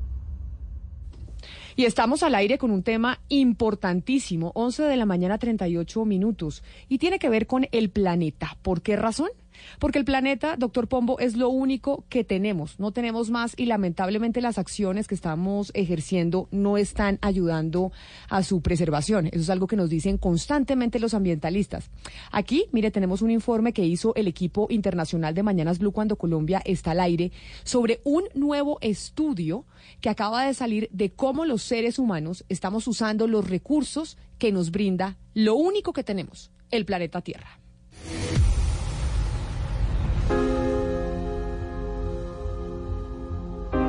La Tierra nos está pidiendo gritos que detengamos la destrucción que estamos ejerciendo sobre ella, desde los gases de efecto invernadero hasta las pocas políticas públicas y privadas sobre lo que significa el cambio climático. Aunado a esto, hace unos días salió publicado un estudio en el que se confirma que la humanidad está utilizando los recursos naturales que el planeta nos brinda 1.75 veces más, es decir, como si casi tuviésemos dos tierras para hacerlo. Mattis Walkernow es el fundador del Global Footprint Network, una ONG dedicada al cuidado del ambiente y la encargada de este estudio. Y esto es lo que nos comentó de ese punto que acabamos de mencionar. Sabemos de las Naciones Unidas, ah, hay como 15 mil datos ah, para cada país por- cada año para saber qué tanto se consume, por ejemplo, qué tantos papas, qué tantas tomates, qué tanta leche, qué tanta energía y todo. Y todo eso necesita naturaleza para regenerar. Cuando hacemos el balance al- a nivel mundial, lo que vemos es que el uso de naturaleza sobregira el, lo que hay por 75%.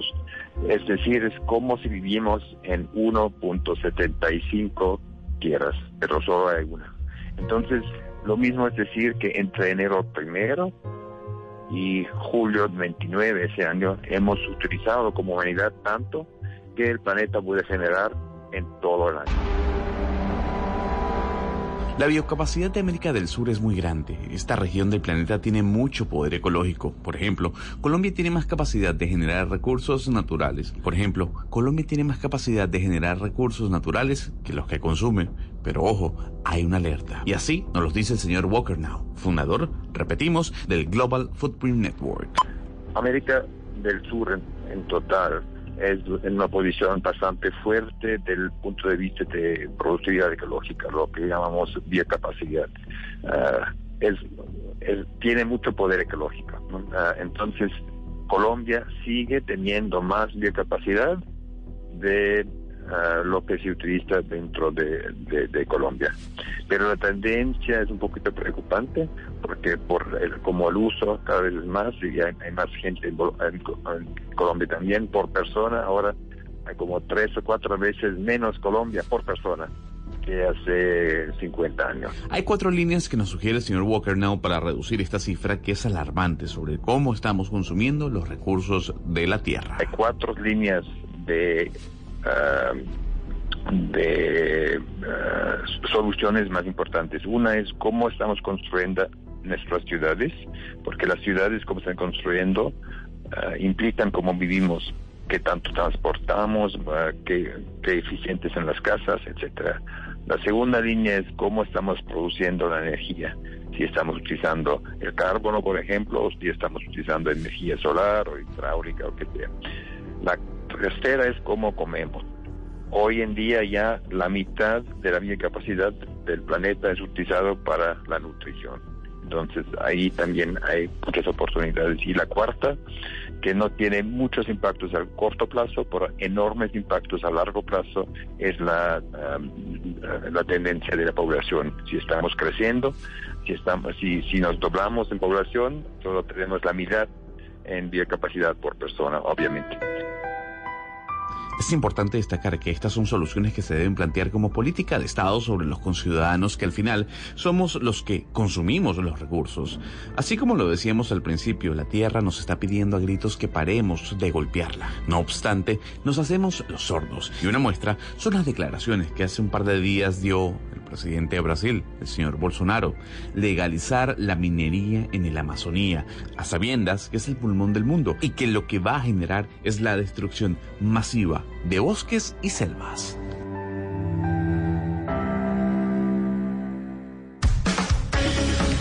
Y precisamente sobre eso que nos decía usted, Gonzalo, la destrucción masiva de, bosques y selvas, siempre se nos ha dicho que, que el Amazonas es el pulmón del planeta, ¿no? Eso es lo que se nos enseñaban eh, desde chiquiticos, que de verdad Colombia y Brasil tenían en sus territorios el pulmón del planeta.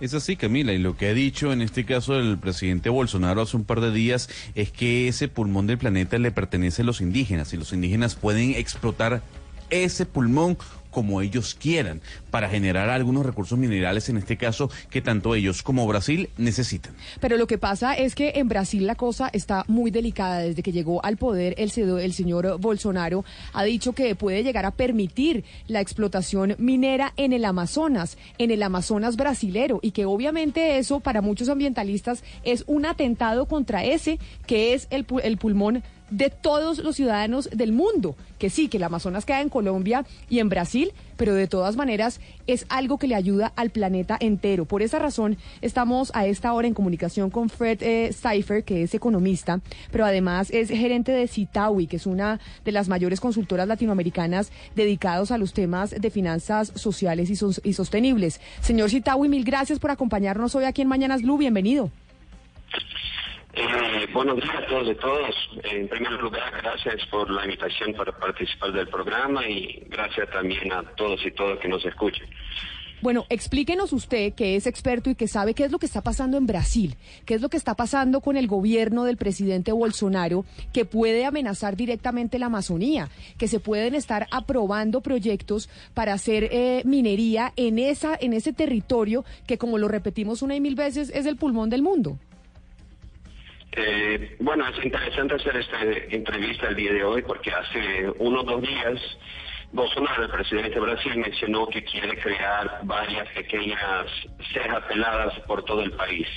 Para que las personas que nos escuchan sepan, ceja pelada, que significa algo como cierre desnuda, eh, el porqué de desnuda se queda claro cuando hablamos en este contexto de minería.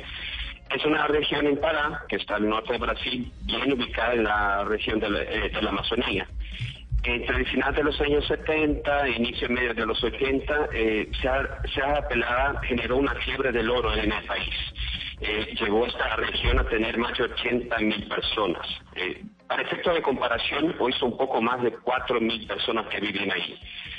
Eh, también en los días de hoy es una región de extrema pobreza, con uno, algunos de los peores índices del país en desigualdad económica y social y desarrollo humano. Esta declaración complementa la declaración que mencionaba, eh, realizada hace unas semanas en este mismo estado de Pará, que el presidente quiere legalizar o regularizar el garimpo, o sea, la minería informal. Eh, en los días actuales hay ya existen más de 40.000 minas en la región de la Amazonía y, estas minas cubren más del 25% del territorio de, la Amazonía en Brasil. Y en carimpos ilegales en la región ya estamos hablando de más de 2.500. Entonces, eh, eh, y estos garimpos ilegales eh, tienen un impacto más grande sobre la naturaleza que la minería formal. Estamos hablando de deforestación, contaminación de mercurio y también, como hablaban de comunidades indígenas, estamos hablando ahí de conflictos y muertes que son recurrentes en la región.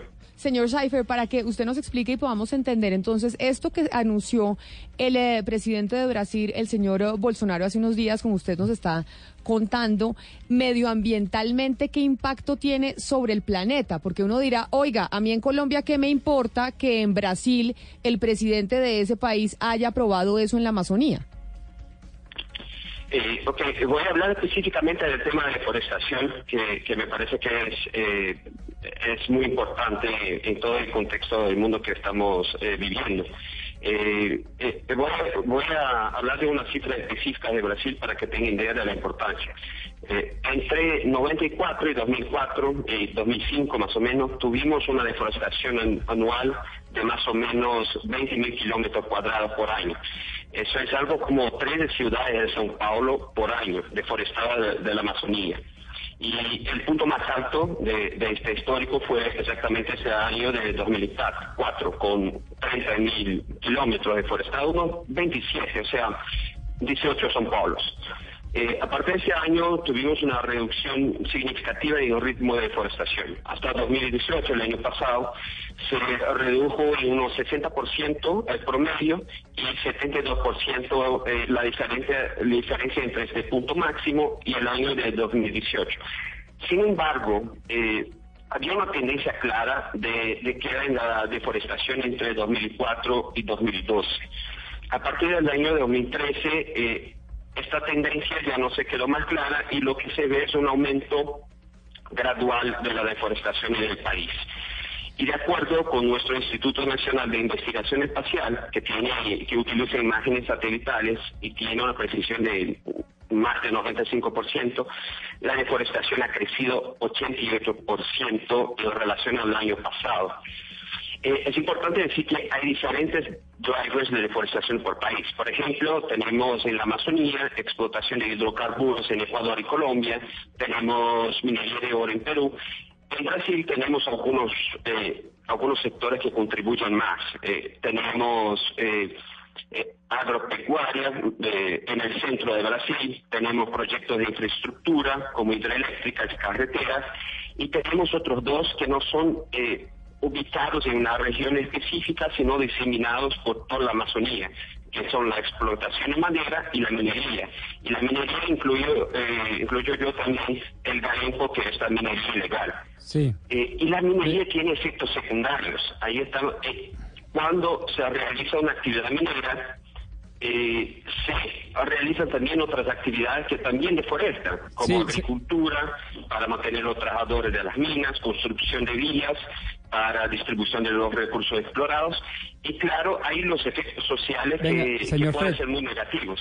Señor Fred, eh, lo, interrumpo precisamente para continuar con el tema de la minería y sus actividades secundarias, porque esta noticia me llamó poderosamente la atención en la medida en que la forma en que se presenta pues reconozco que podría llegar a ser muy novedosa. Dice el presidente Bolsonaro de Brasil que está autorizando a los indígenas a que exploten su tierra, que la Amazonía les pertenece y que en consecuencia ellos podrían autorizar actividades mineras. ¿Eso es así? ¿He entendido bien yo el contexto de todo esto? Porque si eso es así, la cosa es muy novedosa, porque obviamente entran otros factores a la discusión.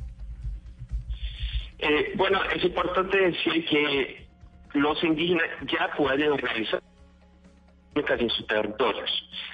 Eh, lo que se pasa en esta región es el conflicto entre los garimperos, lo que realizan este tipo de garimpo ilegal, y los indígenas.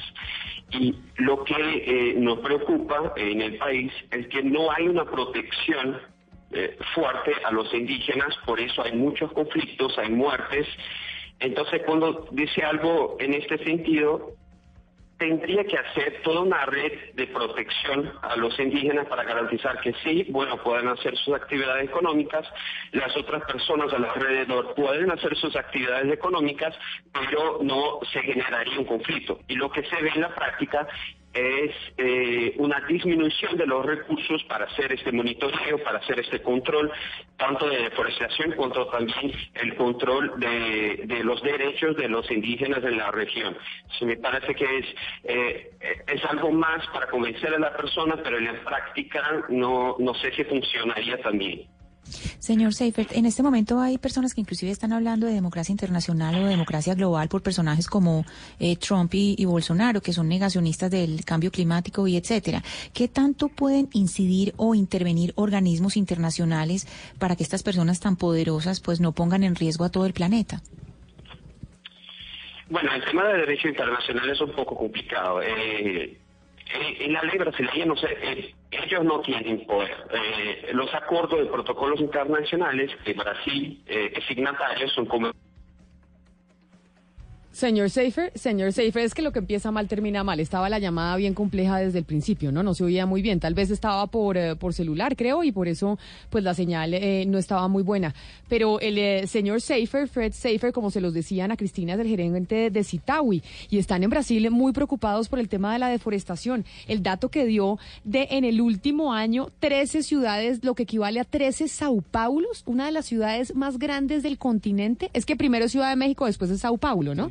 La más grande ciudad de México, posterior, después le sigue Sao Paulo. Trece ciudades de Sao Paulo es lo que se ha deforestado el eh, territorio brasileño en un año. En un año. Imagínese usted, trece ciudades de Sao Paulo, esto es un desastre ambiental. Siendo la deforestación la causa más grande de la problemática ambiental en el mundo, ¿no? Eso lo advertía también el profesor, o sea. Doctor Pombo y Camila, pero yo creo que la premisa de la que parte Bolsonaro es totalmente equivocada es que la Amazonía le pertenece al mundo. Es decir, es que como es nuestra, vamos a disponer de... No, o sea, la Amazonía es el pulmón del mundo y por tal hay que respetarla. Es decir, eso no le pertenece porque la salva... Estamos hablando de la crisis medioambiental que estamos viviendo todos, en la humanidad, en el universo y viene alguien a decir, no, es que podemos disponer de esto porque esto nos pertenece. Le pertenece al mundo y el mundo tiene el compromiso de respetarla y preservarla. es que esos 30 mil kilómetros por año que se destruyen en el Amazonas nos afecta a todo el mundo, a todos por igual. Por eso lo que decía el eh, fundador de Global Food eh, Print Network, eh, de esa ONG que entrevistaba Gonzalo, también es muy alertador y es que estamos al mes de julio, vamos a empezar agosto y ya nos gastamos, pues todo, mejor dicho, estamos sobregirados, estamos sobregirados en el tema ambiental, o sea, el planeta no nos va a aguantar si no tomamos medidas al respecto y mire, llegando, como decía Ana Cristina, mandatarios que no les importa y que creen que, que el tema climático y medioambiental es pura mentira. Sí, pero como decía Shakespeare y eh, cabalgando sobre la intervención de Oscar, es un loco, sí, sí, sí, pero tiene método. Es decir, eh, eh, el loco de Bolsonaro ha puesto un elemento adicional que yo por lo menos no lo había visto en el panorama argumentativo de los políticos y es que como quiera que esto le pertenece a las indígenas, son ellos los que pueden autorizar, incluso autorizar la deforestación masiva a propósito y con ocasión de la minería, etcétera, etcétera. Ese es un elemento muy nuevo porque yo estoy con, con, eh, con Oscar.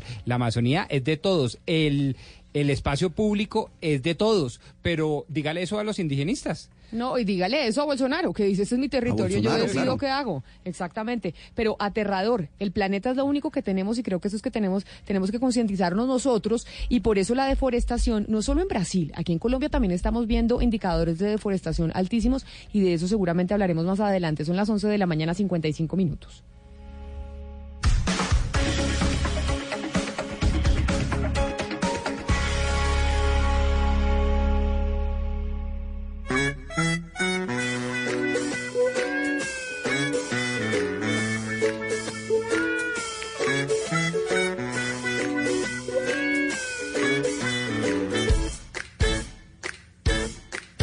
Vez vuelvo a caer en el error. Después de tanto equivocarme, no me arrepiento. Y da igual.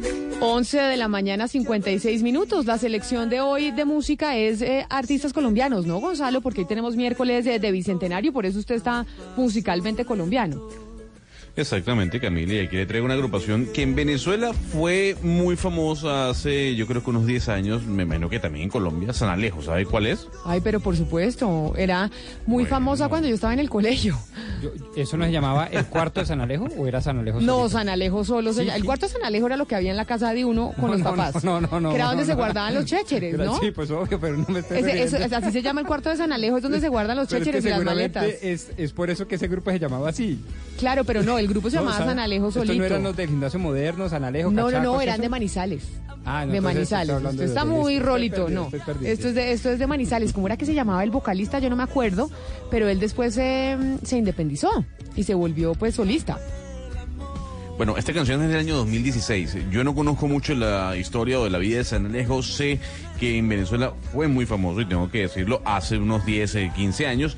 Y este es su más reciente sencillo, Camila. Se llama A Paso Lento, ya para ir cerrando esta primera hora del programa.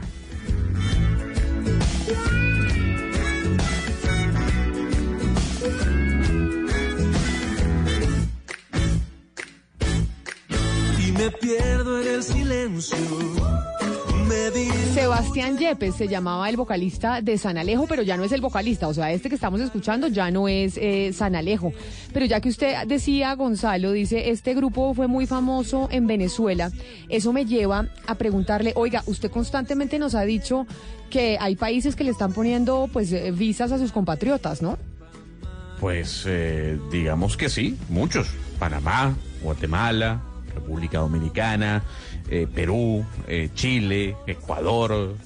Y súmele ya Estados Unidos y otros países en Europa, por ejemplo Inglaterra. Bueno, pero bueno, nosotros los colombianos también tenemos en Estados Unidos, también tenemos en Inglaterra, también tenemos en muchas partes, pero digo, recientemente se les ha puesto visa a los eh, venezolanos en América Latina, en países latinoamericanos, por cuenta de la situación migratoria. Y eso entonces, eh, digamos que el único país, los únicos países en el, en el continente que no le han puesto visa a los, a los venezolanos en, eh, en Sudamérica son Colombia y Argentina, tengo entendido, ¿o no, Gonzalo? Uruguay y Paraguay. Uruguay- Brasil tampoco tiene visa para los, eh, para los venezolanos todavía. Uruguay, Paraguay, Argentina, Brasil y Colombia, pero de resto, Ecuador, Perú, fronterizos con eh, Ecuador y Perú, sí, que son fronterizos con nosotros, con Colombia, y bueno, Chile que está más abajo. Pero eso lleva, a ver, Pombo, se preguntan muchas personas si esa, esa visa que se le pone a los venezolanos en Perú y en Ecuador y en Chile, y siendo Colombia la que tiene la frontera más grande con Venezuela, que no le exige visa a los venezolanos, no es una bomba de tiempo para Colombia, porque finalmente pues se van a quedar represados. En, en- en esa intención de tránsito hacia el sur del continente, pues se van a quedar represados acá. Eh, Total, y yo he sostenido que una de las principales y sin duda la primera manifestación de eh, la problemática de bordelina, de los bordes, de los límites, es el tema policivo. Es que cuando a usted no lo dejan pasar de un país a otro, pues ¿qué hacen? Pues si no puede pasar, utilizo la fuerza. Y entonces hay militarizaciones, muros, talanqueras, peajes. Es decir, la primera reacción para cumplir la ley es una especie de militarización o esquema policivo. Y lo segundo, obviamente, es la acumulación de todos esos eh, inmigrantes que inicialmente iban de paso en el país en donde sí los aceptó y no pudieron seguir su travesía. Entonces, este es un tema de talla mayúscula. Oiga, es que mire, a mí eh, le, reconozco, Gonzalo, en Bogotá por lo menos, cuando uno sale a la calle, en serio que es eh, dramático lo que se ve de la situación de los venezolanos en las calles en Bogotá. Es decir, salir a las calles y ver a los niños jugando en, eh, con los papás, pues que están pidiendo plata precisamente por eh, su situación, es desolador. Y esto en Bogotá, no le quiero decir lo que pasa en los sectores fronterizos, que obviamente es mucho más grave. No, yo también lo he visto y sin duda alguna como con nacionales me da mucho dolor. Yo no suelo darle dinero a esas personas eh, porque detrás de eso también puede haber mafias, ¿no? Que eh, tratan a los niños, un tema que además tocábamos el día de ayer. Pero lo cierto del caso, Camila, es que estas visas que se le están colocando a los venezolanos es también por pedido de los ciudadanos. Los ciudadanos de diferentes países como Ecuador, como Perú, como pasó en Panamá, dicen, ya no más venezolanos, ya basta de que sigan llegando a mi territorio. Y ese comentario se le escucha a muchas personas y se le está escuchando en este momento a muchos colombianos. Pues por esa razón, ¿por qué no le planteamos eh, la pregunta del día a los oyentes sobre eso que usted está diciendo, Gonzalo? Que dice, son los mismos ciudadanos los que están pidiendo que les pongan visa a los venezolanos, muchos, y eso y, y por esa razón tal vez fue la reacción de Perú, de Ecuador y de Chile. Sí, una especie de xenofobia comunitaria, si me permite la expresión. Entonces, ¿qué tal esta pregunta? ¿Cómo cree usted, oyente, que podría afectar a Colombia el hecho que Perú, Ecuador y Chile le impongan visas a los inmigrantes venezolanos? 316-415-7181. Esa es nuestra línea de WhatsApp.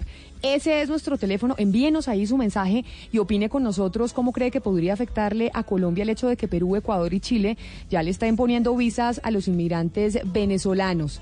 12 del día, dos minutos. Y precisamente en Bogotá le quisimos preguntarle a los candidatos a la alcaldía de, la ciudad cuáles son eh, sus propuestas, qué proponen específicamente sobre ese tema migratorio. Que y solo sobre esto, que no se nos vayan por las... Ah, no, no, no, no, no. Buenísimo. Solo sobre el tema migratorio, porque tenemos que empezar eh, a saber qué es lo que opinan los candidatos y para elegir informados. Y sobre uno de los temas más graves que tenemos, que es el tema de la, de la migración. Es que usted sale a Bogotá, a la calle, y se da cuenta de la situación. Es muy grave y esto no es solo en Bogotá, esto es en todas las, ciudades del país.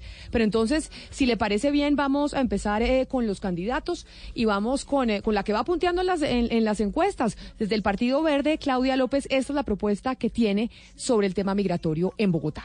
El tema de los migrantes venezolanos tiene muchas aristas. Yo creo que lo primero que debemos hacer es, por encima de diferencias, apoyar al gobierno nacional en condenar la dictadura que hay en Venezuela y en lograr que se restablezca la democracia en Venezuela. Cualquier venezolano, como cualquier colombiano, cuando le tocó por la guerra, lo que quería era volver a su país, estar con su familia, poder trabajar y vivir tranquilo en su país. Facilitar eso debe ser un propósito de todos. Lo segundo es que mientras estén aquí, tenemos que atender especialmente a los niños hay niños con hambre hoy en Bogotá y su atención es un derecho humano universal y tenemos que garantizarlo. Cero xenofobia, mucha solidaridad, tanto del sector privado como público, que seguiremos haciendo desde la alcaldía, que valga decir, esta alcaldía con su centro de atención al migrante lo está haciendo bien, pero también garantizar que ningún colombiano sienta que perdió oportunidades de educación, de empleo por cuenta de un migrante. Garantizar los derechos de los colombianos, cero xenofobia, mucha solidaridad pública y privada y condenar la dictadura que hay en Venezuela. Esa es la propuesta de Claudia López del Partido Verde. Ahora vamos a escuchar la propuesta de Miguel Uribe, que en principio es del movimiento Avancemos, pero lo apoyan todos los partidos tradicionales, Partido Liberal, Partido Conservador, Cambio Radical, y se le han sumado otras personas que estaban interesadas también en lanzarse a la alcaldía de Bogotá. Miguel Uribe dice esto sobre su propuesta en torno a la migración eh, venezolana en la capital de la República. Se me olvidaba decir, el Centro Democrático también se le sumó a Miguel Uribe. Como secretario de gobierno implementé la primera ruta de atención al migrante venezolano. He sido solidario con los venezolanos que llegan a Bogotá porque soy consciente de la crisis que viven con un gobierno dictador que viola sistemáticamente los derechos en su país. Al mismo tiempo, conozco la crisis humanitaria que están viviendo. Es por eso que propongo el plan más ambicioso de emprendimiento y generación de empleo para generar oportunidades y alternativas.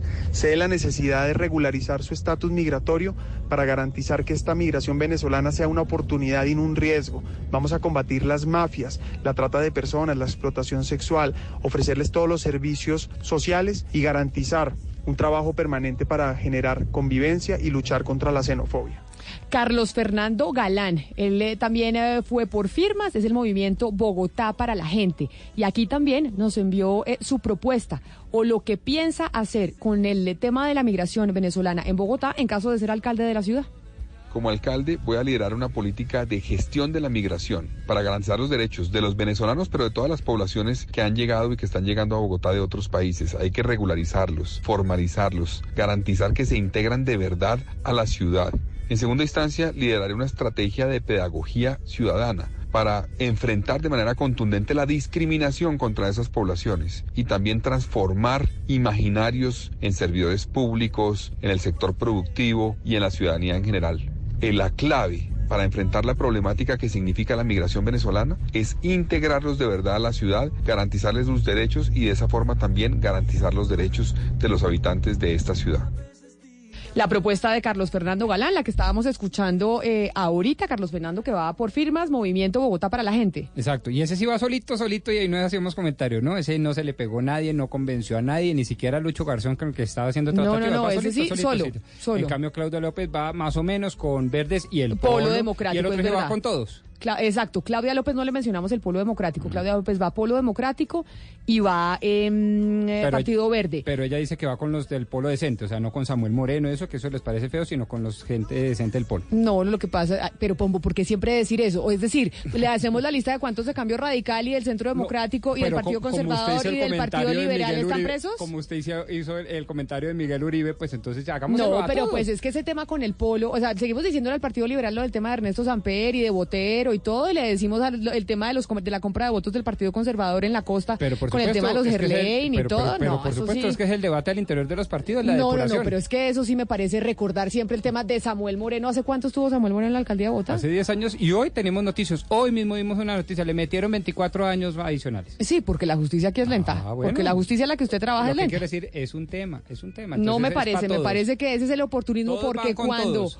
Cuando van cuando hablamos de los otros partidos de que apoyan, que apoya el Partido Liberal, el Partido Conservador, Cambio Radical, que apoya al Centro Democrático, ahí sí no decimos, ay, no nos acordamos de los que están presos y de los escándalos de corrupción en los que han estado metidos. Todo lo contrario, estamos precisamente relevando el hecho que está con los liberales, con los conservadores, y es para decirles, oiga, usted no es tan solo, tan independiente, tan sanito. Pues lo mismo va No, con eso, todos. eso fue lo que dijo, lo que interpretó usted. Eso es lo que interpreta usted.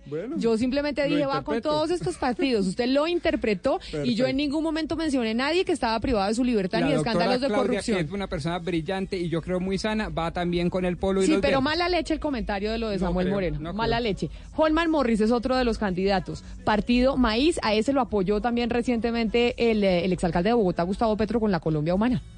En la Bogotá progresista, en la Bogotá de libertades, lo primero, toda la ayuda humanitaria, la concepción integral de respeto a los derechos humanos a nuestros hermanos venezolanos, así como la década de los 70, ellos nos dieron la mano. Bogotá, en la capital de la paz, les garantizará, reitero, el respeto a los derechos humanos y una ruta humanitaria que les permita organizarlos en el trabajo, organizarlos en el tener el acceso a la salud, pero sobre todo integrarlos a la cadena de trabajo en la ciudad de Bogotá, respetándoles todos sus derechos. Bogotá será la capital de la paz, Bogotá será la capital de libertades. Ahí están las propuestas de los cinco candidatos a la alcaldía de Bogotá. ¿Usted ve propuestas concretas que significativamente vayan a solucionar ese problema que tiene todo el país, pero por lo menos en Bogotá, ¿qué van a hacer los alcaldes que tienen un presupuesto muy importante? Porque lo que siempre se ha dicho es, son los alcaldes de las principales ciudades del país con los que, con, lo- con su plata, los que están al final solventando la, la situación de la migración. Pero claro, por ejemplo, en el caso de Bogotá, si no estoy mal, la Secretaría de Educación tiene más presupuesto que el Ministerio de Educación Nacional. No, no veo nada ni creativo ni nada profundo, puntos comunes. De hecho, me parece que el tema de la regularización del estatus migratorio se escaparía a las competencias de un alcalde, este y cualquiera otro. Yo creo que eso es más un asunto de la Cancillería, un De- asunto nacional, Y creo de yo. hecho, y ya que usted menciona lo de la Cancillería, me escribe un oyente, oiga Camila, la Cancillería tiene que dedicarse es a eso en lugar de solo hablar contra el eh, señor Maduro, exigirle a la región un tratamiento común que no dejen a Colombia de única víctima. El grupo de Lima tiene que servir para eso. A eso se tiene que dedicar la Cancillería, me dice el oyente. Correcto, yo creo que el oyente está en, en lo correcto en la medida en que eso es una tarea y una competencia del orden nacional, del gobierno nacional, no creo que de los alcaldes. Eso uno. Y lo otro, pues eso lleva, por supuesto, como dice Holman Morris, la integración a la cadena de trabajo. ¿Eso significa que vamos a desplazar trabajos colombianos por venezolanos? Es un gran interrogante. 12 del día, 10 minutos en Mañanas Blue.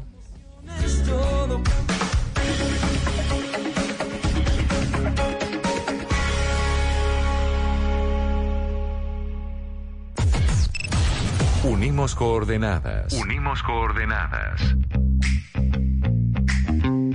A partir de este momento, nuestra señal se extiende por todo el país. Colombia está al aire.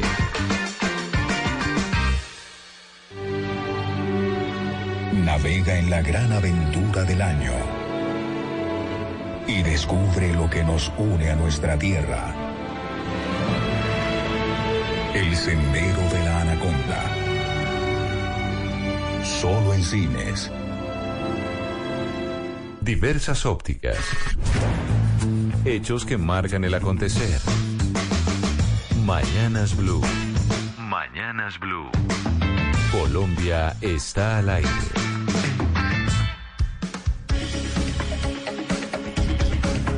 12 del día, 11 minutos. Continuamos en Mañanas Blue y continuamos porque vamos a hablar eh, del tema de los venezolanos, la migración venezolana a Colombia, que tiene eh, pues a muchas ciudades, a las principales eh, ciudades del país, con una situación en las calles que está preocupando a los ciudadanos. Sale usted a las calles y ve a muchos compatriotas de usted, don Gonzalo Lázari, pidiendo dinero con los niños que deberían estar en un colegio, en un jardín, jugando y no pues al, al sol y al agua pidiendo plata. Por esa razón es que les recordamos a los oyentes la pregunta del día para que se comuniquen con nosotros. ¿Por qué? Porque además, frente a esta situación que también estaban experimentando otros países latinoamericanos, pues decidieron ponerle visa. Perú, Ecuador y Chile. Entonces la pregunta creo que es pertinente. ¿Cómo cree usted, querido oyente, que podría afectar a Colombia el hecho de que Perú, Ecuador y Chile le impongan visas a los inmigrantes venezolanos? 316-415-7181 es nuestra línea de WhatsApp. Ahí nos envían sus mensajes para que respondan esa pregunta que hace el doctor Pombo el día de hoy. Por lo pronto, para entender un poco mejor, vamos a hacer el recorrido internacional de cómo están los países en temas de visas que le piden a los venezolanos que están migrando de manera significativa por la situación política en su país seguir luchando por el, destino que vamos. Vamos a Perú por un futuro bien, porque allá en Venezuela no hay nada. Mis hijas a veces se me acuestan sin comer. Y no me gusta pues porque ellos, ellas a veces me piden comida y no, no tengo cómo darle. La situación en Venezuela ha hecho que muchas personas, por ejemplo, como yo, hayamos migrado del país. Han sido tres grandes oleadas de migrantes. La primera, de aquellos que previeron lo que se veía venir, los más pudientes en su mayoría. La segunda, profesionales jóvenes que buscaban un mejor futuro en medio de un país que se caía a pedazos. Y la tercera, esta que vivimos ahora, de las personas en gran proporción que son más vulnerables. La oleada masiva de venezolanos ha hecho que diferentes países de la región hayan tomado la decisión de colocarle visa a los venezolanos por diferentes aspectos, resguardo laboral, seguridad, reglamentación y en muchos casos por solicitud de la ciudadanía, ciudadanía que reclama en muchos aspectos no más venezolanos. Según la CNUR, hay 4 millones de venezolanos fuera del país y casi 3 millones se encuentran en 6 naciones de América Latina. Por eso, a partir de la próxima semana, del día 15 de junio, a las 00 horas, solamente podrán ingresar a nuestro país venezolanos con pasaporte y con el visado correspondiente. Desde el pasado 16 de junio, Perú le exige visa a los venezolanos. Le siguió Chile, que anunció el visado para venezolanos el 22 de junio. Que como presidente estamos defendiendo una causa que es justa y que es noble. Que las personas que entren a Chile entren diciendo la verdad y respetando nuestra legislación. Hace unos días, el 25 de julio, el presidente de Ecuador, Lenin Moreno, anunció el visado a venezolanos. A fin de año, a la cifra de 500 mil, una cifra que debemos reconocerlo ya supera en mucho nuestra capacidad de acogida. Un gobierno responsable no puede, no debe cerrar los ojos frente a los severos desafíos que esto supone. Por todo esto, he firmado un decreto que establece, por un lado, una visa a los hermanos venezolanos que quieran ingresar a Ecuador, como está previsto en la ley de movilidad humana. El año pasado, Guatemala anunció la colocación de visado a venezolanos. En 2017 y en medio de un debate gigantesco por la cantidad de venezolanos que llegaban a ese país, Panamá tomó la decisión de colocar visa. Desde el año 2015, Cuba le colocó visado a los venezolanos. Esto para evitar que estos ciudadanos fueran a la isla a buscar dólares. No olvidemos a República Dominicana, país que también le solicita visa a los venezolanos. La cerca cada vez más rodea a un país que sigue cayéndose a pedazos y cuyos procesos para partir del mismo son cada vez más difíciles.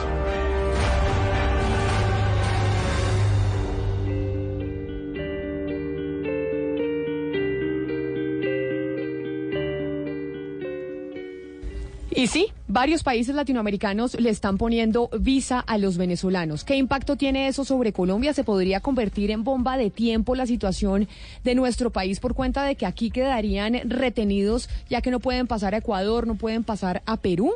Por ejemplo, en Bogotá vemos el tema de los migrantes cada vez más delicado. En Barranquilla, Oscar, usted que es el que más se queja porque dice, ustedes en Bogotá reciben una migración, pero nosotros somos los que más recibimos que estamos aquí en el norte.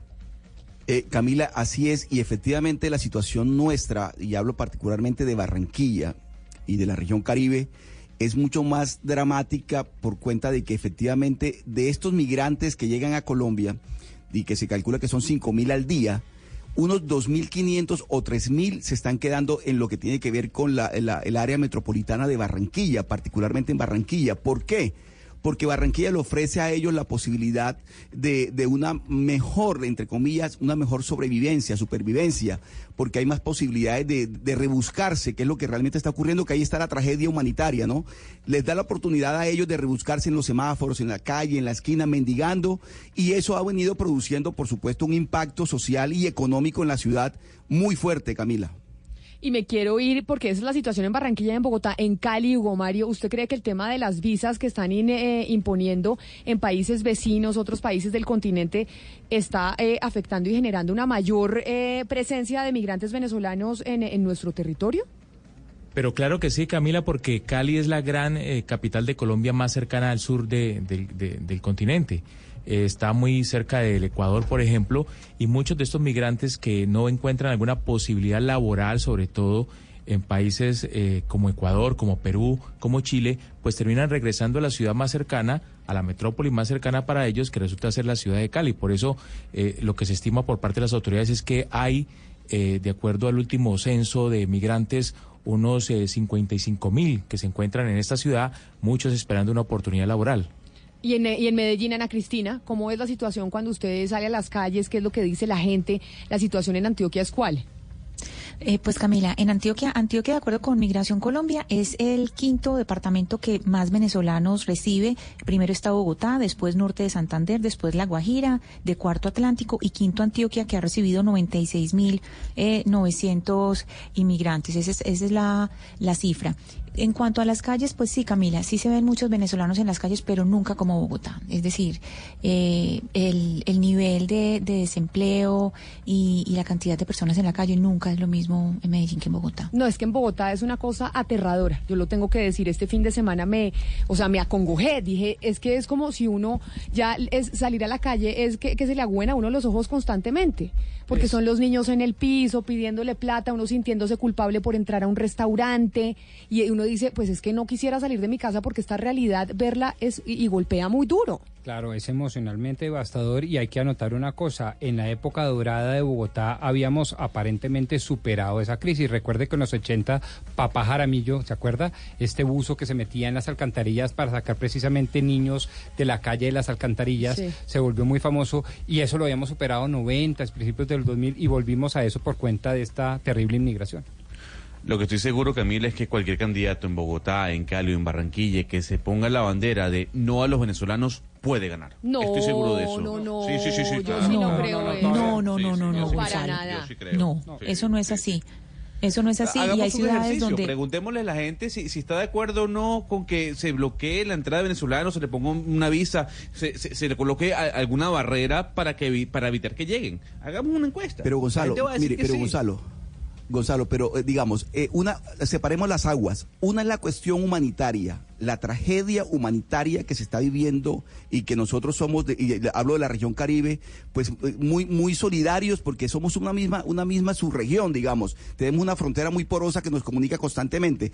Esa tragedia humanitaria es una cosa. Y lo otro es la situación económica y social que atraviesa el país y que atraviesa particularmente, digamos, la región Caribe.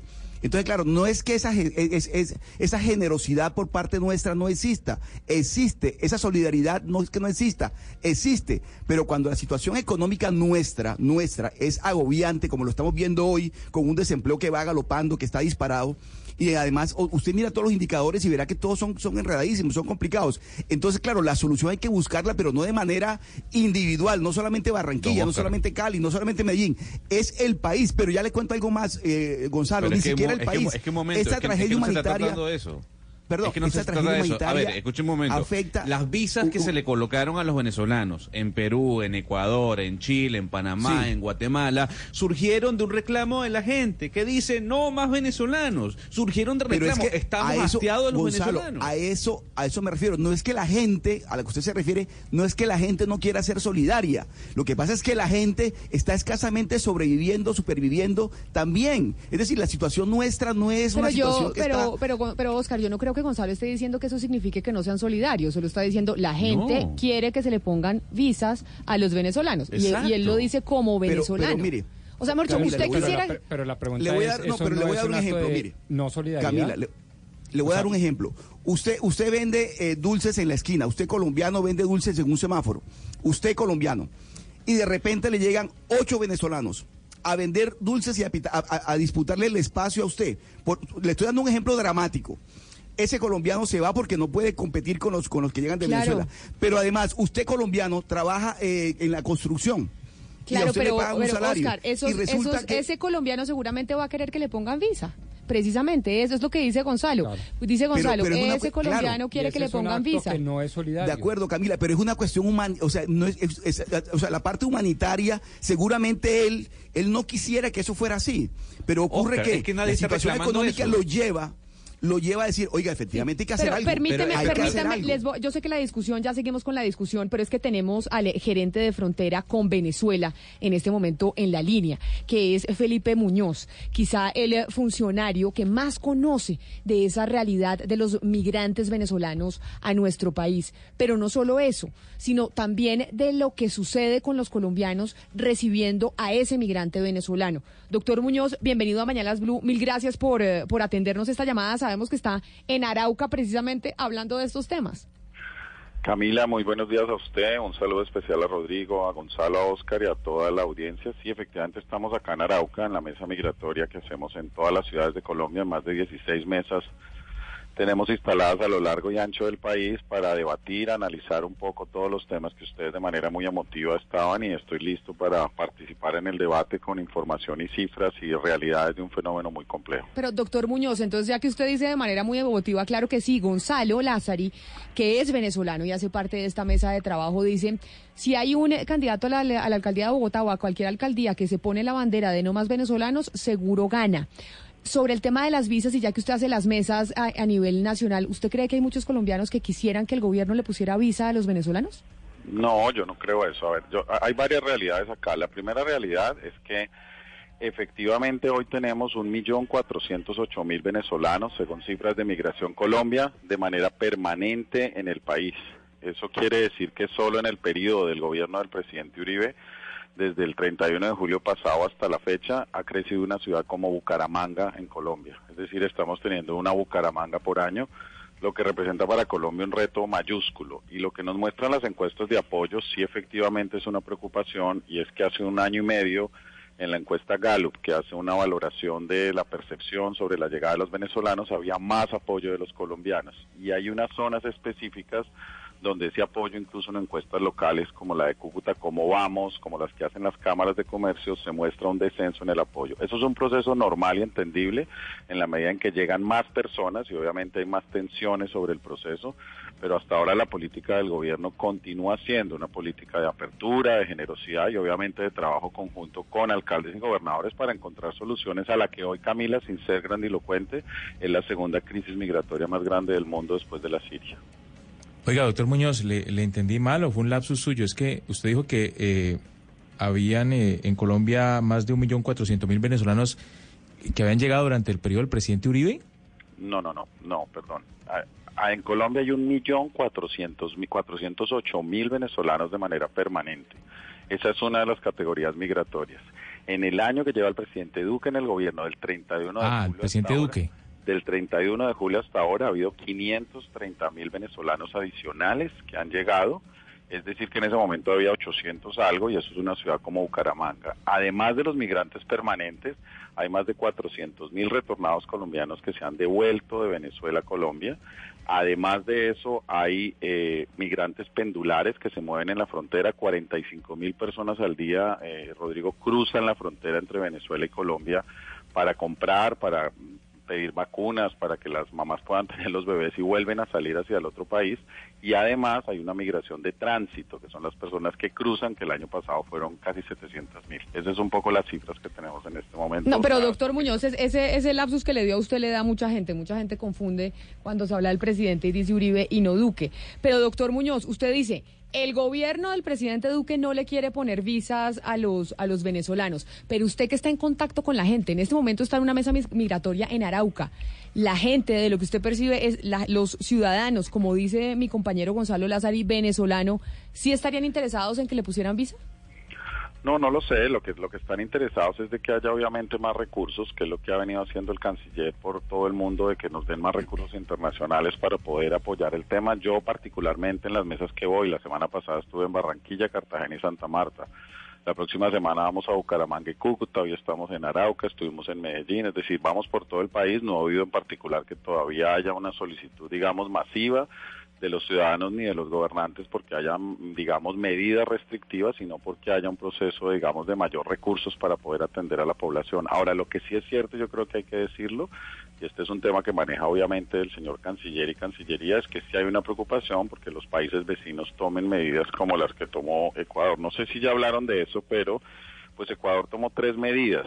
A partir del 25 de agosto, solicitar un visado a los ciudadanos venezolanos además hacer una ampliación por cinco años de los pasaportes que ya estaban vencidos y regularizar a la gente que estaba dentro. Pero esa solicitud del 25, que empieza a operar el 25 de agosto, sí nos preocupa, preocupa a la autoridad migratoria y preocupa al gobierno y sobre todo a las personas de Nariño y Dipiales en el puesto de Rumichaca, porque seguramente pues muchas personas no van a tener acceso a esa visa. ¿Qué pasa con esas medidas en general? Y esa es la experiencia que hemos tenido no solo en Colombia, sino en los otros países, que igual la gente sigue entrando, sigue entrando por los pasos irregulares. Ahora, señor Muñoz, eh, yo tengo un debate muy interesante con mi compañero en Barranquilla, porque él está viviendo la situación de los migrantes. Yo quisiera preguntarle a usted como gerente de fronteras, ¿por qué entonces no se le debe poner visa a los venezolanos? Es un tema humanitario, es un tema de compromiso con el país vecino, es un tema de ayuda. ¿Por qué no debe colocarse visa a los venezolanos? Pero de verdad, esa es una pregunta que me está haciendo usted. Sí, claro. Ok, porque la política del gobierno es una política generosa, porque la política del gobierno además es una política realista y pragmática que cualquier restricción que nosotros pongamos igual no va a ser efectiva en un flujo por 2.219 kilómetros de frontera que claramente son muy difíciles de controlar. Nosotros en Migración Colombia, y estas son unas eh, respuestas que debería dar el doctor Kruger, que lo haría con más solvencia y detalle que yo, pero lo que ha venido haciendo Migración Colombia es medidas de regularización para que simplemente no haya una frontera totalmente abierta. Por eso hay una tarjeta de movilidad fronteriza, un permiso de tránsito, un permiso especial de permanencia, pero por ahora ese tema no se ha considerado, pero eso es una decisión que en su momento pues tendrá que tomar el gobierno, Cancillería de Migración, si así lo considera en este momento estamos preocupados es, y mi tarea es cómo atender a las personas que siguen llegando, pero no hemos pensado en medidas restrictivas. Mire, Oscar, frente, antes de su pregunta, en este momento que estamos en Facebook Live con el, eh, con el eh, doctor Muñoz precisamente hablando del tema migratorio, sobre lo que dice Gonzalo, por ejemplo, John Alejandro Zapata, que en este momento nos está viendo y nos escribe, dice sí a las visas, Solángel Vázquez Santos dice, me parece bien lo de la visa. Es decir, si hay varias personas, no le puedo leer eh, absolutamente todos, pero sí hay personas que están, pues que coinciden con lo que dice Gonzalo. Hay gente que sí quisiera que este, que la decisión que tomaron Ecuador, Perú y Chile pasara en Colombia. Claro, y hay gente que quisiera que sacáramos a los venezolanos, gente que quisiera que no se les diera nacionalidad, y hay gente que también quisiera apoyarlas, y hay inmenso, un inmenso número de colombianos del sector público, en el sector privado, en las iglesias, en las ONGs, que han sido absolutamente solidarios y lo quieren seguir siendo. Es decir, yo no puedo desconocer ni vamos a ser ingenuos, permítame termino el, la idea en pensar que esto no tiene unos efectos, pero un poco la tarea nuestra no es caer ni en el derrotismo ni en el alarmismo, sino simplemente seguir con una política pública que además incluye todo el tema de inclusión económica, como ustedes lo Pero, mencionando doctor, ahora, doctor para Muñoz, tratar de controlar y organizar este flujo migratorio, que es un tema que además no es muy manejable por parte de Colombia. pero doctor Muñoz, caigamos entonces en el realismo. Caigamos en el realismo. La realidad es que efectivamente un millón cuatrocientos mil venezolanos migrantes en Colombia y creciendo, porque la posibilidad de que eso, se- de que este fenómeno, que esta tragedia humanitaria se acabe, no está, no se vislumbra en, en- en- el escenario real e- inmediato. Es decir, esto va a seguir creciendo. Entonces uno escucha que todos los la mayoría de los países que han, que están recibiendo esta oleada migratoria están tomando medidas, entre otras el visado eh, para, para ponerle control al tema, uno escucha que usted dice que no, que vamos a seguir como estamos, pero recibiendo más venezolanos todos los días. Ese es el mensaje del gobierno a quienes están, digamos, de manera directa recibiendo una oleada migratoria impresionante. Por ejemplo, en el caso de Barranquilla, el desplazamiento laboral que se ha venido sufriendo en los últimos años o en los últimos meses es, es, es- es impresionante. No, ¿Ese no. es el mensaje del gobierno?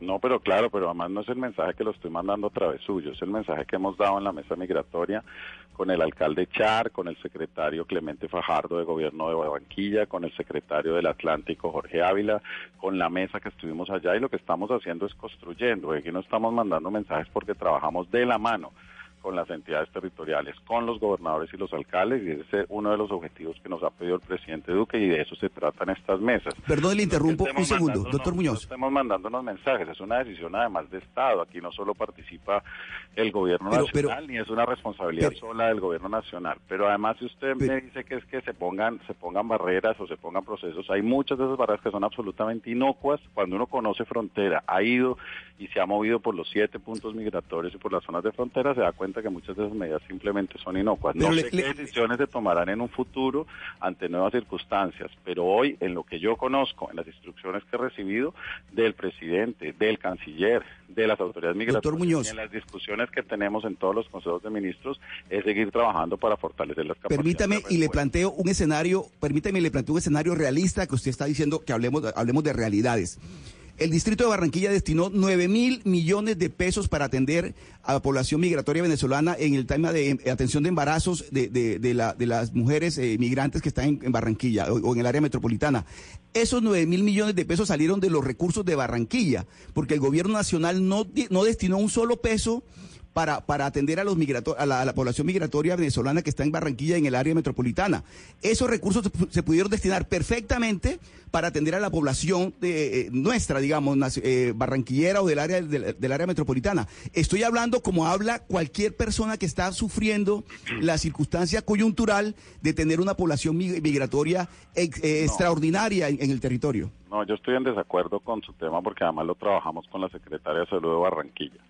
En eh, las deudas que se tenían con los hospitales ascendían a más de 70 millones de dólares. El gobierno nacional del presidente Duque ha hecho un esfuerzo enorme con el ministro Juan Pablo Uribe y se han destinado más de 35 millones de dólares a los hospitales, principalmente y en particular en el último giro a los hospitales de frontera. Se están buscando los recursos para que el próximo giro obviamente cubra sitios en particular como el Atlántico Barranquilla, que en eso sí tiene razones, tal vez después de frontera el departamento y la ciudad más afectada, pero eso no ha desplazado las capacidades de atención que ha hecho Barranquilla con el tema de los nacionales. Decir ese tipo de frases sin que esté todo el sustento me parece que generan unas circunstancias de xenofobia que no son las que representan ni al gobierno nacional, ni al gobernador Verano, ni al alcalde Chazo.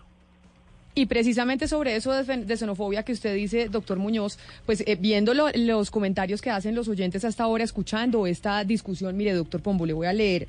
Jairo Barrera Velasco dice, imagínese, si así están en el interior, ¿cómo está Cúcuta, donde más de la mitad de ese grupo de venezolanos se encuentran en Cúcuta? Dice eh, DMG Nutricionista, sí a la visa. Yamile Mafla dice sí a la visa. Marlon Portela dice sí a la visa. O sea, estoy aterrada de la cantidad de gente que dice sí a la visa, como Sí, menciona, claro. eh, como menciona Gonzalo. O por ejemplo, Claro. Ana Otto dice, Dios, no más entrada a los venezolanos y los colombianos que nosotros sin trabajo, sin nada, como solo el gobierno piensa en los venezolanos. No, es decir, pero perdón, pero eso es absolutamente injusto. A ver, aquí no, por eso, por eso le digo, doctor Muñoz, estos son los oyentes que frente a esta discusión, yo no le digo que yo esté de acuerdo con esto, ni más faltaba. No, De hecho, hemos tenido esa discusión en la mesa. Camila, Yo lo sé. Pero me mire, aterra que, que, que, que lo que dice Gonzalo es verdad, que sí hay un sentimiento en las calles, en los colombianos, que él, que él dice, yo soy venezolano y yo sé que lo que pasó en Panamá, que lo que pasó en Nicaragua, que lo que pasó en Perú, que lo que pasó en Chile, pues es por cuenta de que los ciudadanos pidieron visas.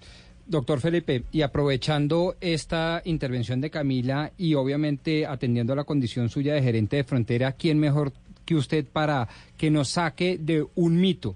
Eh, ¿Existe algún estudio serio, confiable que yo pueda estudiar en donde se establezca o se clarifique que la inmigración venezolana ha desplazado plazas de trabajos de colombianos o ha generado significativamente inseguridad en las distintas ciudades de Colombia? Mire, lo primero es que los dos mitos migratorios más graves que hay en el mundo de manera generalizada, esto no es una circunstancia que le pase solo a los colombianos por materia genética particular, es que el, fenómeno y el miedo legítimo que siente la gente del extranjero es que lo roba y le quita los empleos. En este momento en los dos temas le voy a contar en qué estamos. En el tema de seguridad ciudadana, efectivamente hay unos sitios en particular de la geografía en Colombia en el cual la incidencia de ciudadanos venezolanos en el total de las capturas supera el 20% y tenemos preocupación, como Arauca, tenemos preocupación con Villa del Rosario, tenemos preocupación en Maicao y tenemos preocupación en algunos temas en particular en Bogotá. Hay otras zonas en que eso no sucede, no sucede en Cali, no sucede en otros de los departamentos y municipios. Y a su vez también, Rodrigo, muchos de ellos están aumentando la incidencia de ser víctimas de delitos, o sea que los están matando más. Y tenemos toda una estrategia que se llama seguridad de migración, lo que pasa es que me demoraría cinco horas acá con ustedes para darles el detalle en detalle de todo lo que estamos haciendo, pero hay una preocupación legítima, pero no es un tema ni generalizado ni en todas las circunstancias. Sobre el tema de empleo, y estas son informaciones que me ha dado a mí el director del DANE, quien es el experto. Obvio que en el proceso en que hay más venezolanos, en el proceso aumenta la tasa de participación de personas que pueden estar buscando trabajo. Sí puede haber algunos desplazamientos en los mercados particularmente informales, en los mercados del ejercicio de la prostitución, en los mercados de ventas ambulantes, en algunas de las ciudades.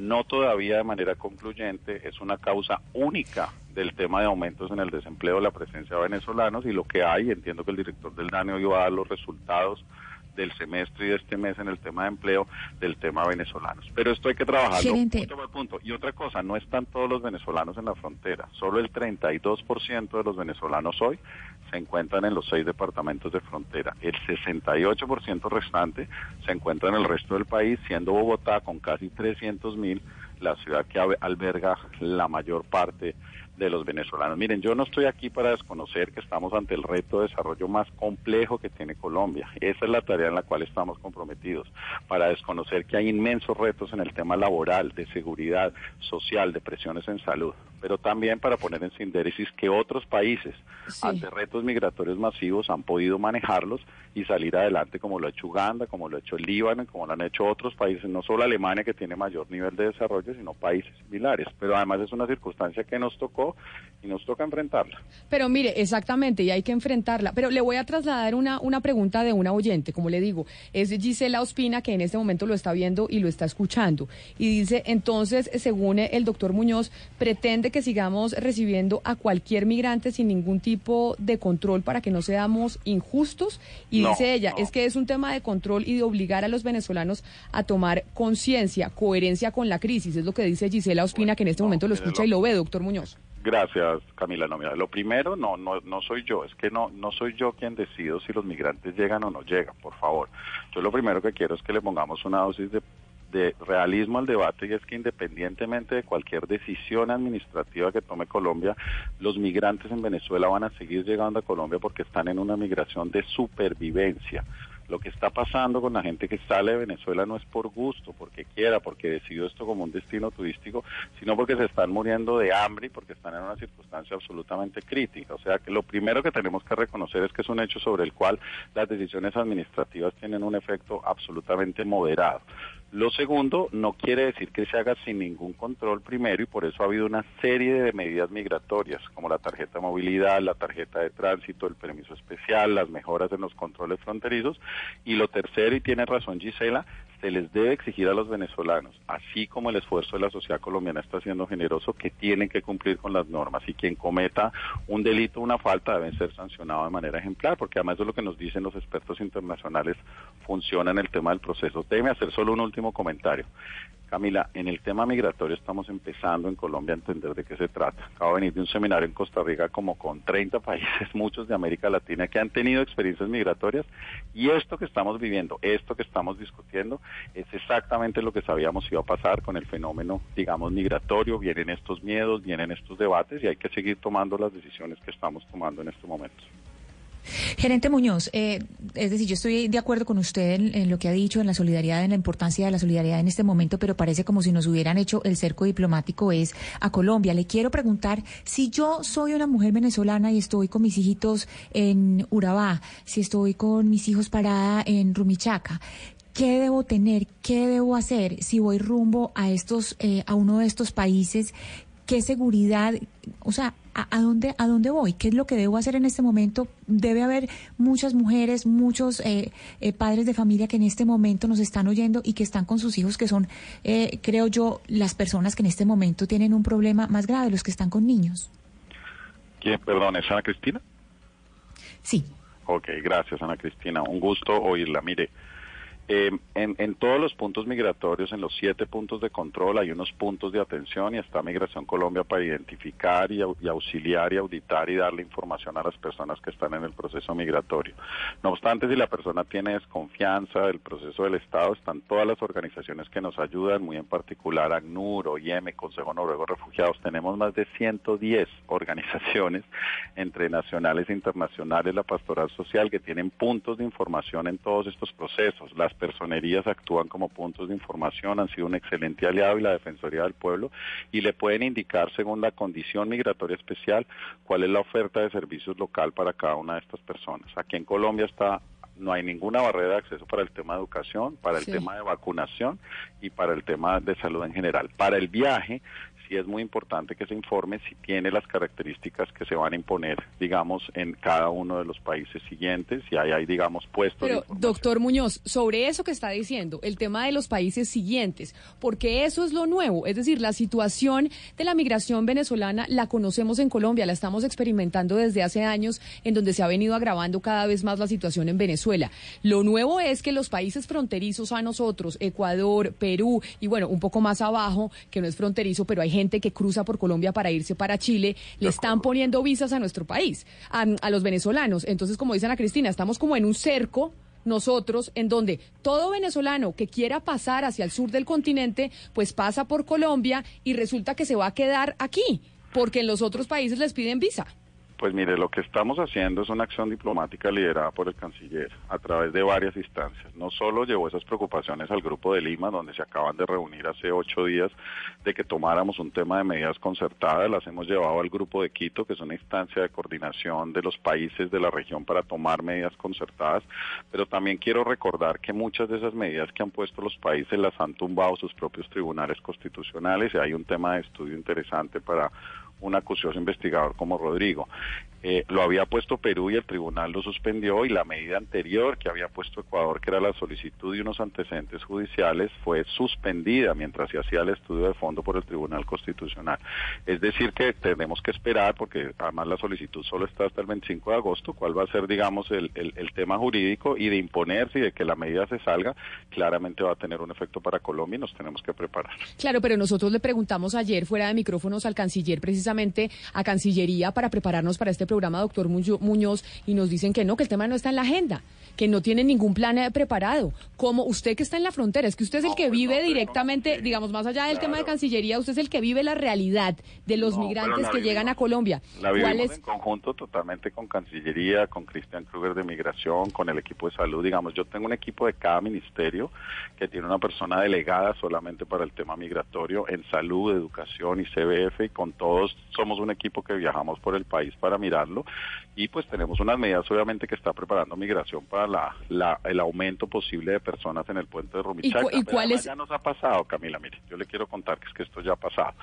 Por ejemplo, cuando hace un mes Perú había anunciado que finalizaba el periodo en el cual las personas que, que hubieran entrado a Perú en ese momento podían tener acceso a algún tipo de permiso especial. Tuvimos un aumento eh, complejo durante un fin de semana en Rumichaca que en promedio que se mueven 2.500 personas pasó a 6.500 o 7.000. Es decir, que temas de picos en el proceso migratorio se han dado y hay que tomar unas medidas. Una solución de fondo para evitar que los países tomen esa decisión, pues está un poco por fuera de las manos y hay que activar los canales diplomáticos para hacerlo, pero a mí sí me consta que la Cancillería ha estado trabajando de manera ingente, no ahora, sino desde hace muchos meses, en los escenarios multilaterales para trabajar en la posibilidad de unas medidas concertadas, incluso porque la próxima reunión del grupo de se va a hacer acá en Colombia el 5 y 6 de diciembre y viene pronto el señor Eduardo Stein, el agente de OIM y ACNUR, para ayudarnos a trabajar con los países de la región de cómo encontrar mecanismos de control conjuntos. Por ejemplo, una propuesta que hicieron de tener una tarjeta de identificación regional que permita garantizar a los países que tenemos una identificación conjunta y la posibilidad de haber hecho alguna consulta eh, que permita pues algún control en los temas de frontera. Yo les tengo que pedir excusas, Camila, tengo cinco minutos más porque tengo unas personas acá en Arauca para ir a hacer un recorrido por la ciudad. Sí. Tal, tal vez, eh, doctor Muñoz, una, una última cosa, eh, un problema que tal vez no ha detonado en medio de la crisis migratoria venezolana y tiene que ver con el reclutamiento de los migrantes por parte de estructuras criminales. Ya lo denunciamos en Blue Radio hace algunos días. Están llegando al sur del Valle del Cauca y al norte del Cauca ciudadanos venezolanos que están siendo utilizados para raspar hoja de coca por parte de esos grupos que se dedican al narcotráfico. ¿Usted qué información tiene sobre eso? Sí, eso es cierto, desafortunadamente se está presentando, no tengo la información, digamos, numérica exacta y pues entiendo que es una información reservada, pero es cierto que se está presentando, no solo en el norte del Cauca con algunos caminantes que están llevando al Pacífico, sino en el Catatumbo y aquí en la zona de Arauca acabamos de tener en la reunión unos mensajes sobre eso y pues tendremos que trabajar con las autoridades de inteligencia y de seguridad para evitar que estas personas, además de su tragedia, se conviertan en carne, en, en pues digamos, en mano de obra barata para los grupos irregulares. Doctor Muñoz, una pregunta final de parte mía. Eh, ¿Se podría Aló. decir en este momento que el gobierno está considerando, no está considerando la posibilidad de visar a los migrantes venezolanos? Doctor Muñoz. Creo que no nos escuchó más. Doctor Muñoz, estábamos... a- Bueno, lo que pasa es que dijo que se tenía que ir a... Y acá lo estoy viendo en la imagen y creo que perdió, creo que no nos escuchó más. Algo le debió haber pasado o que seguro no le abrieron. Pero mire, la situación sin duda es muy delicada. Le quiero leer, Oscar, algunos comentarios de, de los oyentes y de la gente que está viendo en este momento la entrevista con el eh, doctor Muñoz. Dice, yo vivo en Chile, soy de Palmira y nos piden visa de trabajo para poder trabajar y pagar por ella y bien cara. Dice, acá, acá nos dice Milton Ávila que nosotros estamos incentivando la xenofobia. No, Milton, no queremos incentivar la xenofobia. De hecho, estamos en desacuerdo con que se le ponga visa a los venezolanos, pero tenemos que manifestar que hay muchos colombianos y no podemos desconocer que hay muchos colombianos que sí tienen ese sentimiento. Pero por supuesto, de hecho, este no es el primer programa que tocamos el tema, eh, es una serie de programas que hemos venido precisamente para generar conciencia ciudadana comunitaria en torno a cómo abrazar de manera inteligente, sensata, razonable este problema migratorio tan grande. Lo acabo de decir el gerente de Frontera Camila. Es el segundo problema más grande del mundo en materia de migración después de Siria, que vive una guerra internacional declarada. De tal manera que, eh, pues me parece que lo que se está haciendo en este y en pasados gobiernos, hay que reconocerlo, ha sido acertado a pesar de la complejidad y la dificultad. Pero le digo algo más, doctor Pombo. Mire, efectivamente, aquí no estamos promoviendo la xenofobia y creo que el doctor Muñoz en algún momento dejó, dejó planteada algo, un- un- una tesis parecida. Efectivamente, nosotros lo que estamos diciendo es que la situación nuestra, estamos contextualizando un fenómeno social que nos está desbordando a todos. Y como van las cosas, el gobierno tampoco tiene cómo darle una solución, pero eh, además porque es que no depende del gobierno. Realmente aquí la comunidad internacional tiene que meterse de cabeza en este asunto, porque es que son, es demasiado. Mire, primero dejaron solos a las ciudades y a los departamentos cuando el gobierno de Juan Manuel Santos. ¿Por qué? Porque políticamente tenía en ese momento un aliado que se llamaba Nicolás Maduro en el tema de la negociación de La, de la Habana. Entonces no le convenía pelear con Maduro. Luego pelea con Maduro y, y empieza a reconocer que efectivamente había un problema migratorio complicado en Colombia. Y luego ahora viene todo el asunto que está ocurriendo con el gobierno del presidente Duque. Es decir, esto viene creciendo desde hace muchísimos años, no de ahora. Se ha venido agravando con el paso del tiempo, pero escuchando al doctor Muñoz, uno sí queda con la impresión de que, caramba, al gobierno también lo está desbordando este fenómeno social y económico que nos está afectando a todos. Y no se trata de no ser solidarios, ni no ser generosos con nuestros hermanos venezolanos. Se trata de ser realistas con la situación que está pasando. Mire, escribe Andrés Por eso, Ariza- por eso, Camila. Eh, permítame. No, discúlpeme. A ver, Gonzalo. No, no, no, es que lo que yo quiero decir es que ya yo viví eso. O sea, yo estuve en Panamá cuando colocaron visa a los venezolanos. Y estoy y, y, y en la posición de la mayoría de la población panameña era la que tiene Oscar. Sí, los queremos ayudar. eh, sí, no, importa, pero pónganle visas. Pónganle un bloqueo. Yo estoy seguro, don Oscar, que si usted le ponen un papel en este momento, usted desea que se coloque visa a los venezolanos para que así se evite todo lo que está viviendo Barranquilla. Usted va a decir, sí.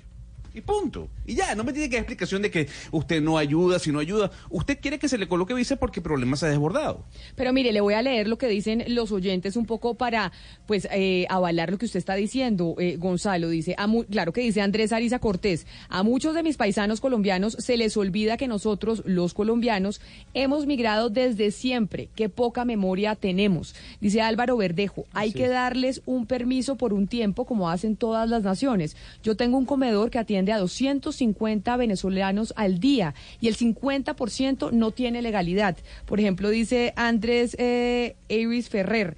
Abarataron la mano de obra y encarecieron los eh, estratos bajos. ¿Qué consecuencias a futuro nos trae esta situación? Que obviamente sí hay muchos eh, ciudadanos en todo el país, como usted, como mire, Oscar, en Bogotá, como lo dijo el doctor Muñoz, Bogotá es la, es la ciudad con más venezolanos en su territorio, Bogotá. 300 mil. 300 pero es mil venezolanos están en Bogotá. Y es que yo le digo, sale usted a Bogotá y la situación es que es imposible no salir y que se le agüen a uno los ojos.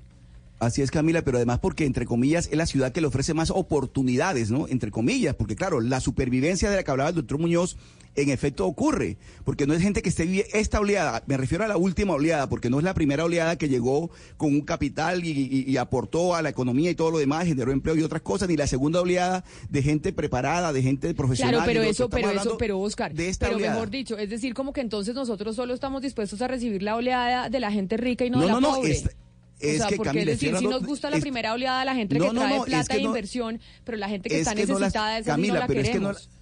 Pero no la estoy calificando, yo no estoy calificando, simplemente estoy contando un hecho objetivo de las tres oleadas, la primera, la segunda y en la que estamos. Entonces, esta que estamos, en la que, que- que usted se encuentra con ella, se estrella con ella cuando sale de, a, a caminar por Bogotá y, me- y yo me estrello con ella en Barranquilla y todo el mundo se estrella con esa realidad, es lo que estamos viendo. Y a esa realidad es la que hay que buscar una solución.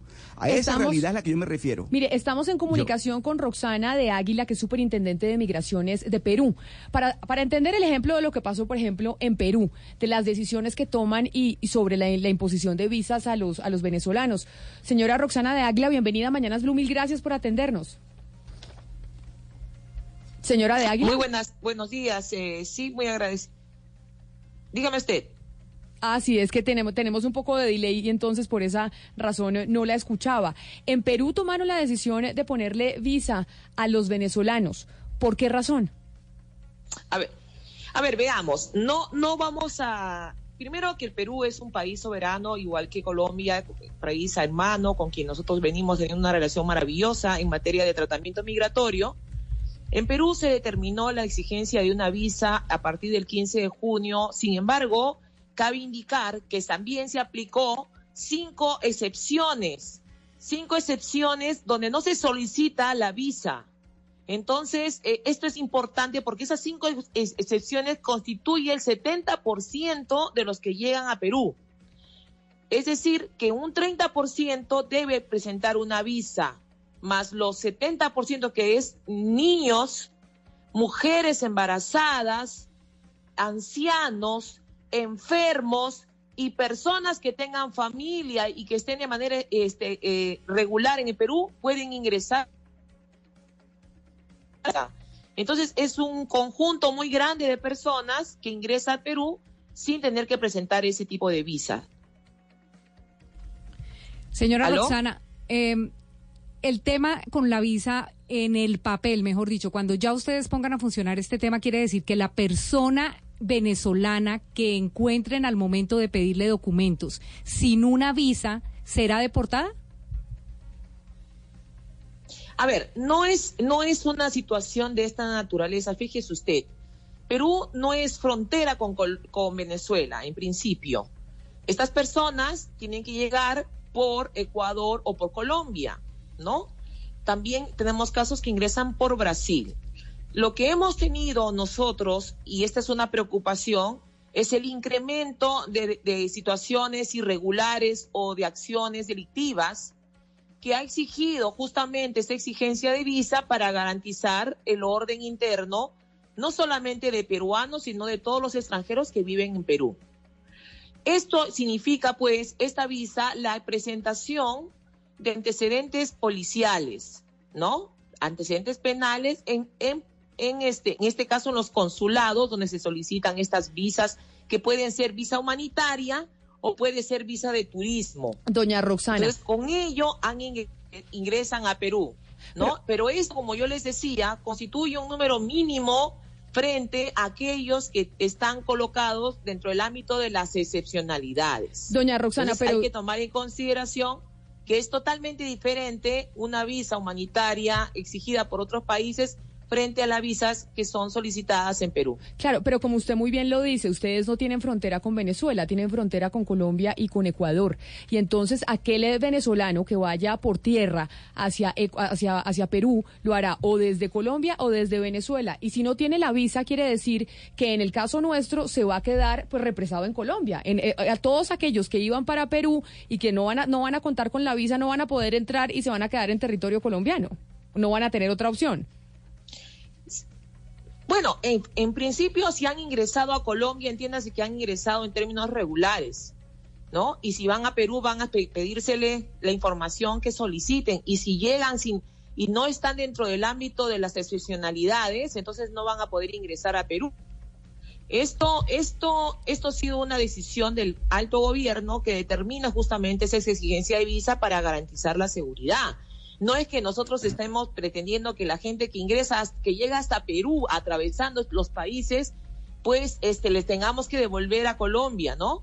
No es, ese Claro. no es el hecho. Y por último, eh, yo podría decirles que para nosotros es muy importante garantizar la unidad familiar de estas personas que ingresan y que están con sus familias dentro de Perú. Tenemos ya cerca a más de 860 mil venezolanos en nuestro país que han ingresado en, en su mayoría el año 2018, es decir, 800 pesos más, ¿no? O porque hasta el 2018 teníamos 100 mil. Entonces Claro. tenemos un número galopante de, de venezolanos que han ingresado y que hoy ya constituyen un núcleos familiares y a ellos les permitimos el ingreso con, con una excepcionalidad especial y les estamos dando la regularización cuando se trata de casos especiales. Entonces, nosotros no hemos cerrado las puertas a los ciudadanos venezolanos, estamos poniendo un orden en, la migra en, en el orden migratorio de ingreso y eso es lo que se debe eh, tomar en conciencia y no pensar que nosotros estamos en un cierra puertas donde queremos devolverlos, donde no les dejamos el, el- el acceso. Por el contrario, en Perú, nosotros hemos venido brindando todas estas facilidades con normas claras. Una de ellas es el PTP. Venga, doctora luego, Roxana, antes de entrar en el después, fue PTP. aplicado también en, en Colombia, ¿no? Como PEP, ¿no? Claro, claro, sí, señora. Entonces, Hablando del, quisiera Sí. indagar sobre las causas con, con la venia suya del orden migratorio. Este orden migratorio en la República Hermana del Perú obedece a, por ejemplo, presiones de la ciudadanía que reclaman medidas restrictivas como el visado o por el contrario a estadísticas técnicas de desplazamiento de plazas laborales o aumento en los índices de inseguridad de las ciudades o obedece a una política pública migratoria soberana del alto gobierno del Perú. Bueno, veamos. Este, nosotros, nosotros en Perú tenemos eh, hemos, no tenemos este problema de xenofobia como, como hemos visto en otras partes del mundo, ¿no? Nosotros, efectivamente, el, el problema venezolano no es un problema peruano, es un problema regional, donde se debe apuntar cuál es el origen de este problema. Nosotros lo que estamos haciendo, estableciendo en la mesa multisectorial la inserción ordenada migratoria, en este caso de ciudadanos venezolanos, para que sea una migración productiva. Efectivamente, tenemos talentos importantes que han llegado, talentos, mano de obra, que pueden contribuir eh, al desarrollo de nuestro país. Efectivamente, no se trata de que todos los que hayan llegado tengan estas capacidades, porque muchos de ellos vienen con sus familias, pero sin embargo, nosotros no podemos ya, este, lo que está, tenemos que buscar eh, una oportunidad de desarrollar políticas de inserción, políticas públicas migratorias de inserción, y para ello tenemos una eh, mesa multisectorial a cargo del Ministerio de Relaciones Exteriores que viene trabajando con todos los sectores las políticas públicas para una inserción clara, ordenada, segura de toda esta ciudadanía que está en Perú. Pues señora Roxana del Águila, superintendente de migraciones de Perú, queríamos entender cómo estaban manejando el tema de la migración eh, venezolana en, eh, en un país vecino, que además eh, anunció el tema de la imposición eh, de visas a los venezolanos en, de- para entrar a su territorio. Mil gracias por haber estado hoy aquí con nosotros. Tiene un poco de